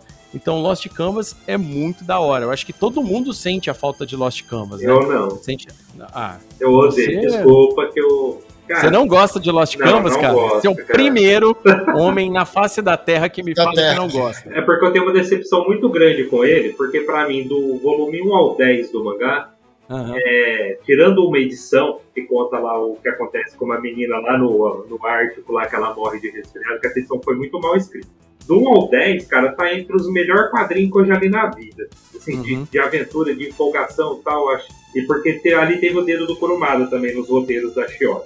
Depois Uhum. ele deixou por conta dela. Da edição 11 até a 25, cara, pra mim é ladeira abaixo, assim, mas nível absurdo, faz uma mistureba de Cavaleiros do Zodíaco com One Piece, com Naruto, com Uhum. Sailor Moon, puta que pariu, o cara tava com uma birra daquilo, eu, eu odeio. O anime, tá, tudo bem, é bem animado, mas tem uns fillers lá, é curto e tem uns fillers desnecessários também, que eu falei, ah não, Lost Canvas, cara, foi a ma- maior decepção da minha vida, porque eu amei aquilo no começo. Ah, bom, o, o Pedro gosta né, de Lost Canvas, né? Ele já falou. O Amaro te- provavelmente gosta também, né, Amaro? Gosto. Vol- Ah, é. Voltei agora que tava pegando água, mas eu gosto. Bom, o Lost Canvas aí, ó, se não me engano, ainda tá na Netflix aí, porque eles ouvinte que tem Netflix, consegue assistir Lost Canvas. Tem na Amazon Prime também, tem, ele tá nos dois, nos dois streamings aí. Rapaz, você eu, consegue go- eu assistir. gosto até daquele outro que ninguém gosta, o Souls of Gold. Não, o Soul of God é legal, cara, eu gostei.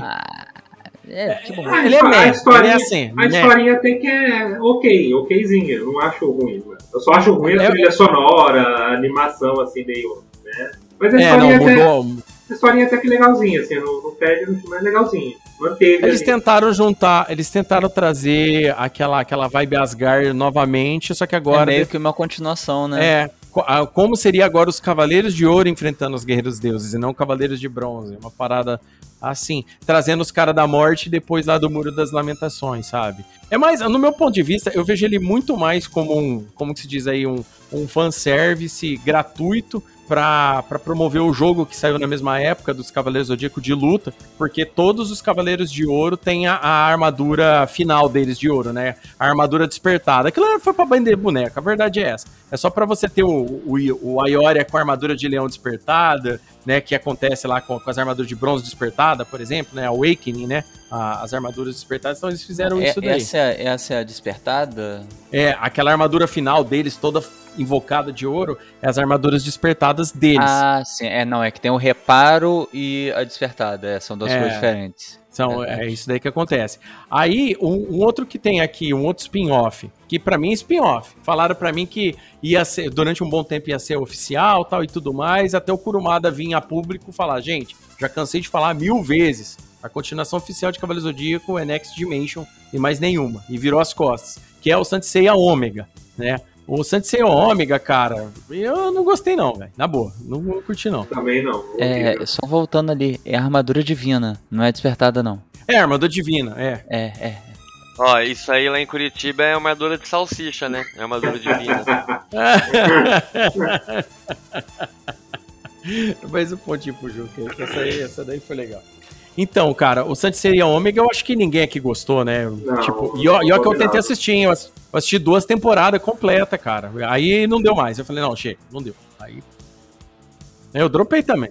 Não deu, pra mim. E tem o, Santi, o Santia Show, né? Que é da, daquelas, daquelas cavaleiras, entre aspas, que protegem a Atena e se passa ao mesmo tempo que tá se passando a saga do Santuário. Eu achei a ideia legal com execução terrível.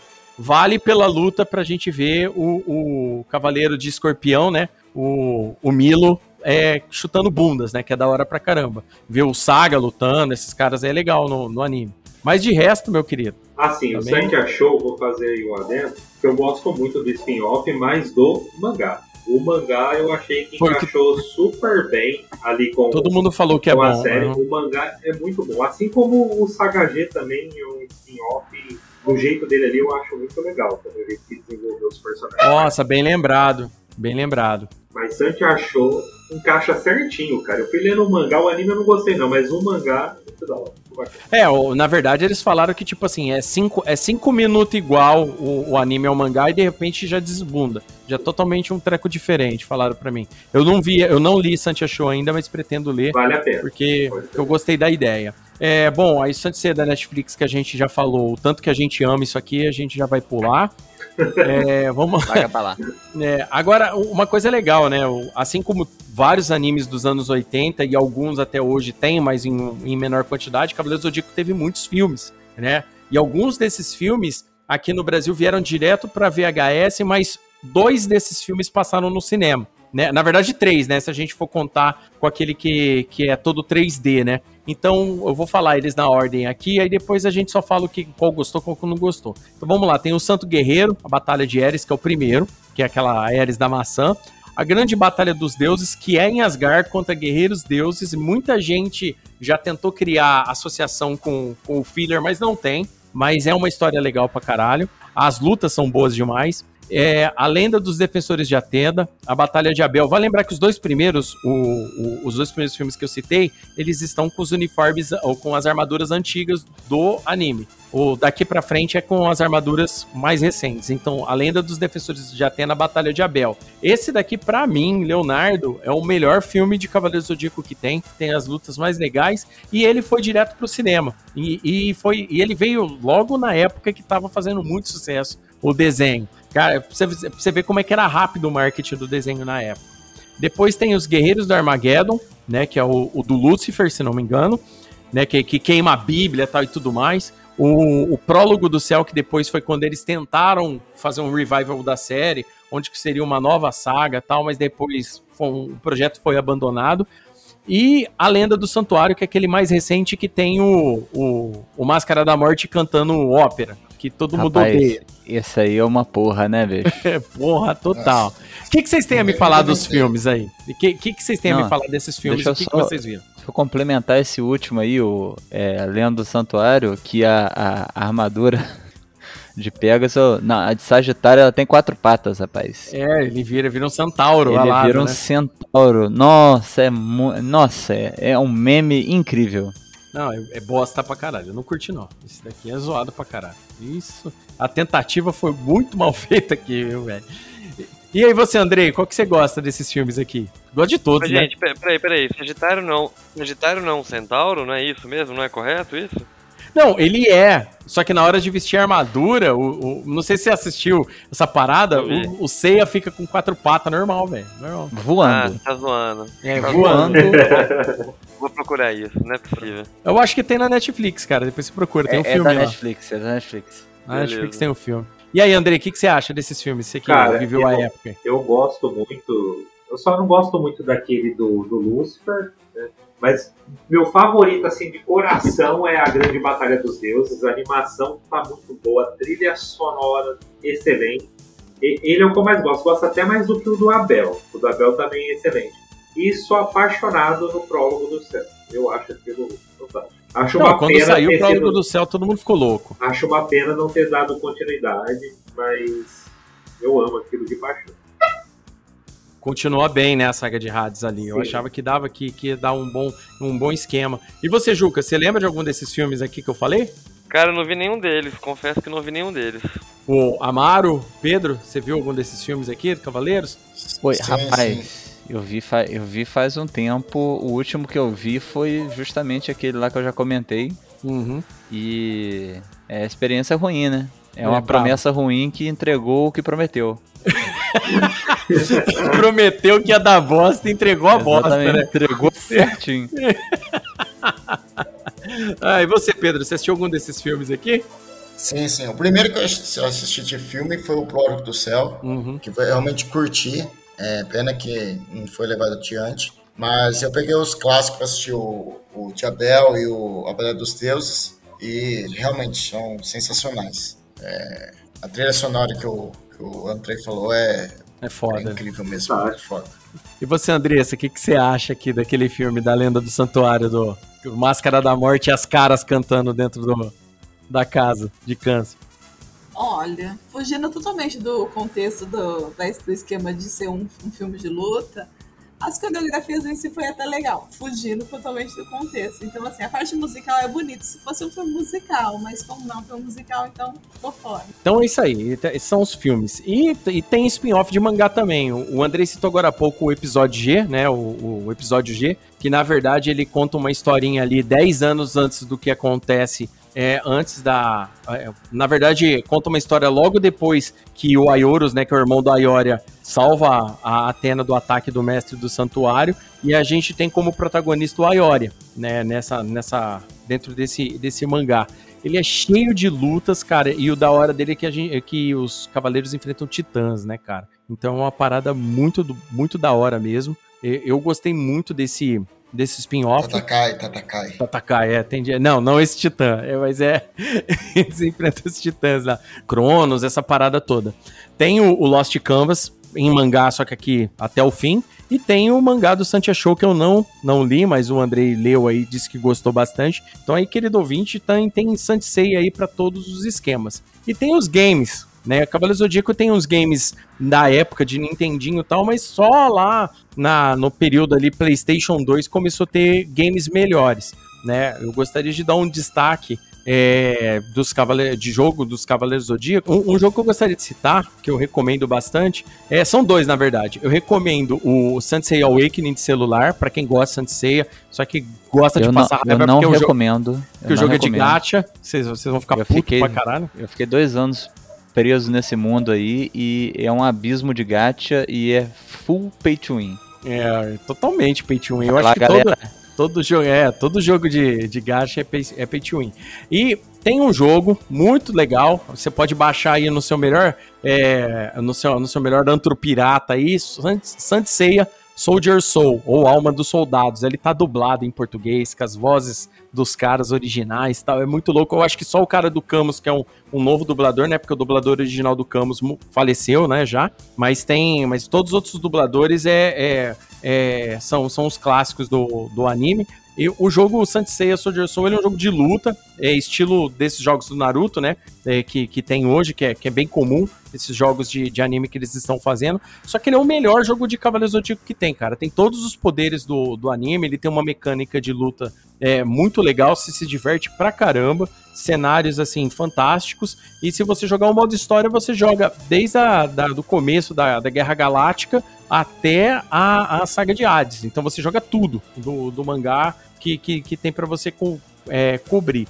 E o jogo é muito legal, é um jogo que eu recomendo. Aí, bom, o Amaro já falou, já, já falou para não para vocês não jogarem Sensei Awakening. Aí eu pergunto para algum dos meus colegas aqui se algum de vocês já jogaram algum outro jogo de Cavaleiro Zodíaco. Eu joguei esse esse do Play 2, eu não lembro o nome. Eu sei que ele detonava o cursor analógico, porque para você juntar o sétimo sentido tinha que ficar rodando os analógicos, né? Ah. Esse é o é o Sensei Hades. Isso, o The Hades, é. Isso. O jogo era bem legal, mas nossa, é detonava, detonava muito o controle, cara. E a galera parou de jogar por causa disso.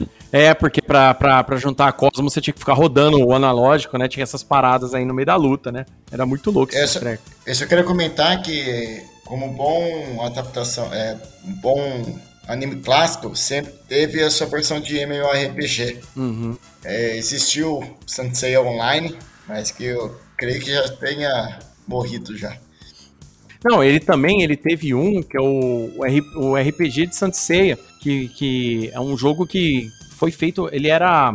Cara, eu nem lembro que, que sistema operacional que era, mas aqui no, no fim dos anos 90 e, e, metade dos anos 2000, eu lembro na época que eu fazia faculdade, lá para 2002, 2003, é, esse jogo todo mundo é, salvava num CDzinho e instalava em casa. Esse jogo era feito com, com aquele RPG Maker, sabe? Ele, que hoje o RPG Maker ele faz milagres aí, mas naquela época, logo nos primórdios da RPG Maker, eles criaram um jogo de, de Saint Seiya só com a saga de Asgard. É só a saga de Asgard no jogo. E, e, esse jogo fez muito sucesso também. A galera jogava ele muito, cara. Jogava ele bastante. Mas depois, né? Era um jogo caseirão tal. Acabou meio que caindo por terra. Mas esses jogos que vocês é, citaram aí, são, jo são os jogos mais conhecidos. Todos os outros jogos que tem, geralmente são jogos ou de carta. Ele, inclusive, ele tem um famoso, é, aquela no Japão é muito conhecido, que é aqueles jogos que eles chamam de type, né? Que você tem que escrever. Então, tipo assim, ó, na hora do golpe, você tem que escrever o golpe, mas você tem que escrever o nome do golpe em japonês, velho, do jeito que fala. Então, no Japão era muito comum isso, cara. Então, é, tem não só Sansei, como vários animes tem esse, esse tipo de jogo aí. É, a maioria dos jogos de anime, assim, é, às vezes fica muito restrito ao, ao, ao mercado japonês, né? E só os mais bem-aventurados que jogava em japonês mesmo e ficava testando as, as, diferentes alternativas no menu, tá ligado? Pra jogar, uhum. que, que curtia. Bacana. Então é isso aí. Alguém quer colocar mais alguma coisa de Sanseia? Eu queria colocar 50 conto lá no Sansei Awakening. Ah. não, mas sério mesmo.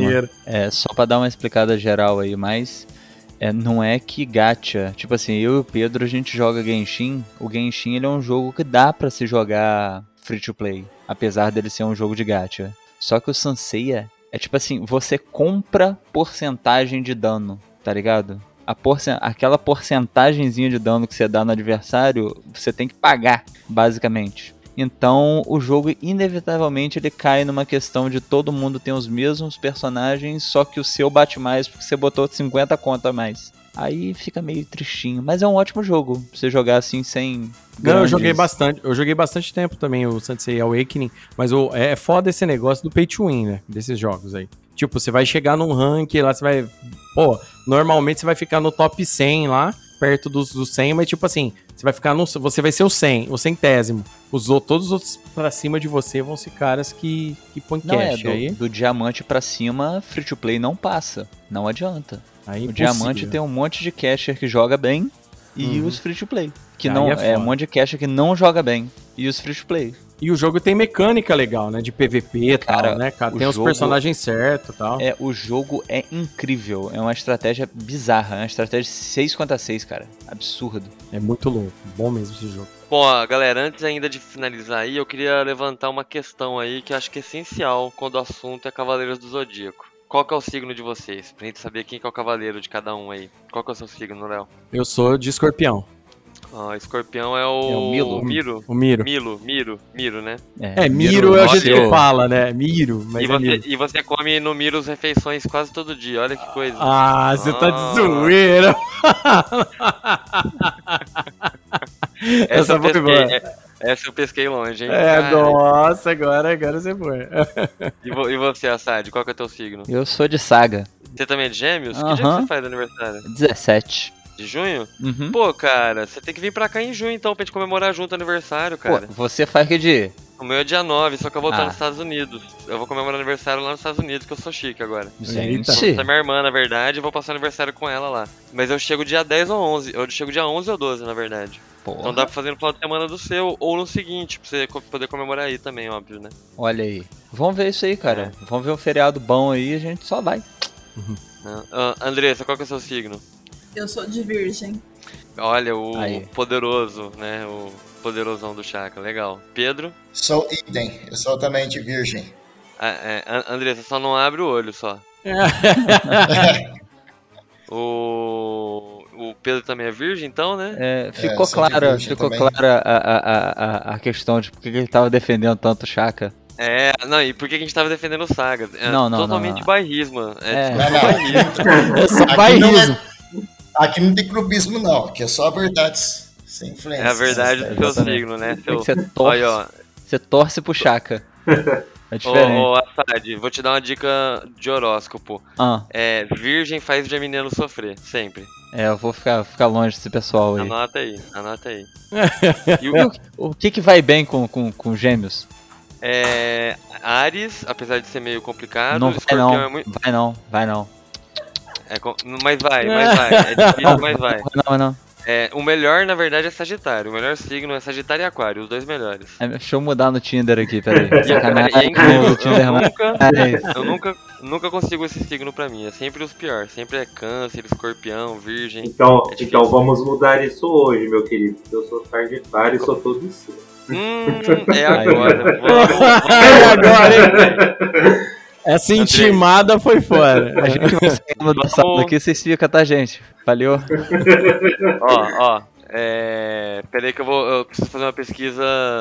Só pra fazer uma piada, e depois você edita aqui. Ele vai lá no site do João Bidu. Ó, ó, ó. Não, não, ó, já que você. Não, não, não, não. Pelo contrário. Ô, ô Andrei, já que você é de Sagitário e eu sou de Gêmeos, vamos ficar junto. Que eu vou te levar numa saga e vou virar seu Aiolos.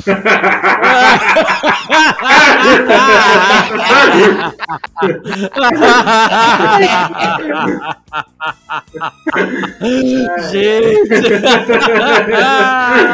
Essa cantada, ela é invencível, cara. Cara, Eu já posso. Bom, eu já posso dar o troféu de vencedor da noite pro Juca, né? Eu acho Não, que eu, sem a menor dúvida. Não, eu, agora. tenho, eu tenho um, um último trocadilho, cara. Vai. certo? A gente tá todo mundo aqui sentado gravando o, o, o podcast, só que a gente tá em seis pessoas. Faltou o sétimo sentado. Pronto. Nossa, é tipo sentado.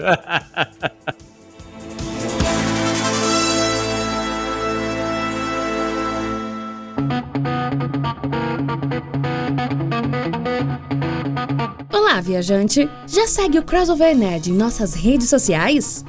Ainda não? Bom, então você encontra o Crossover Nerd nas seguintes redes: no Twitter, como Crossover Nerd, no Instagram, também como Crossover Nerd, e no Facebook, como Crossover Nerd Oficial. As nossas atualizações do site e do nosso podcast saem em primeiro nas redes, então não perca a chance de ser um dos primeiros a receber o nosso crossover de ideias. Até lá!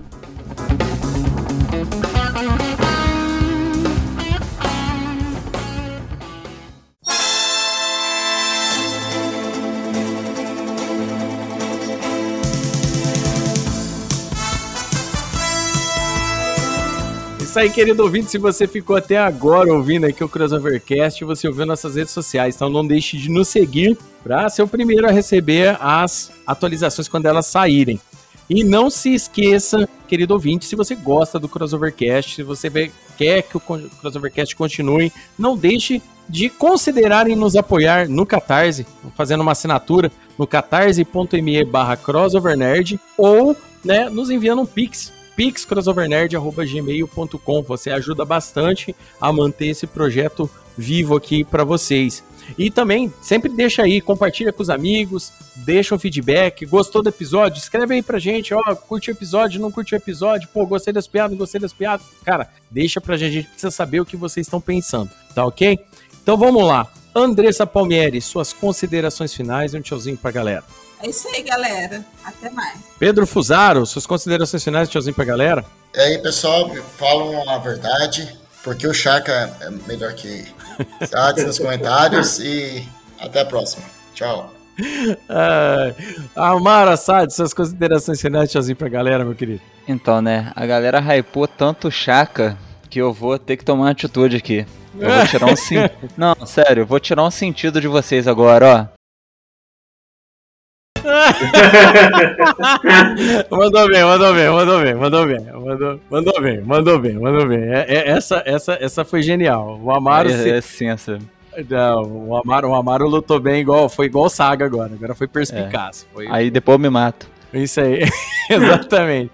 Foi sagaz. Ele foi sagaz, igual Saga. Vamos lá, Juca Vladislau, suas considerações finais, tchauzinho pra galera. Pô, galera, valeu aí. Esse foi bem legal de gravar. Eu ia pensar uma saída criativa, mas eu não consegui. Então vou pedir ajuda do meu irmão. E que.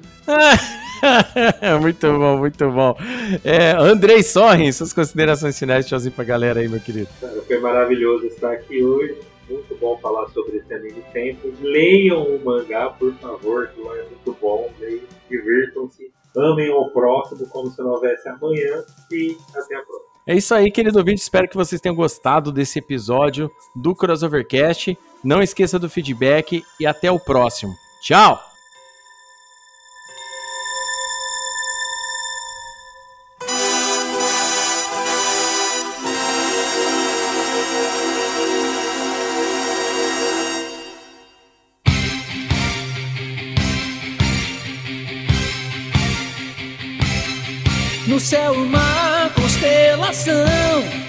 escolherá um vencedor, brilhando não se extinguirá. Até cumprir sua missão, mostrará a armadura do poder,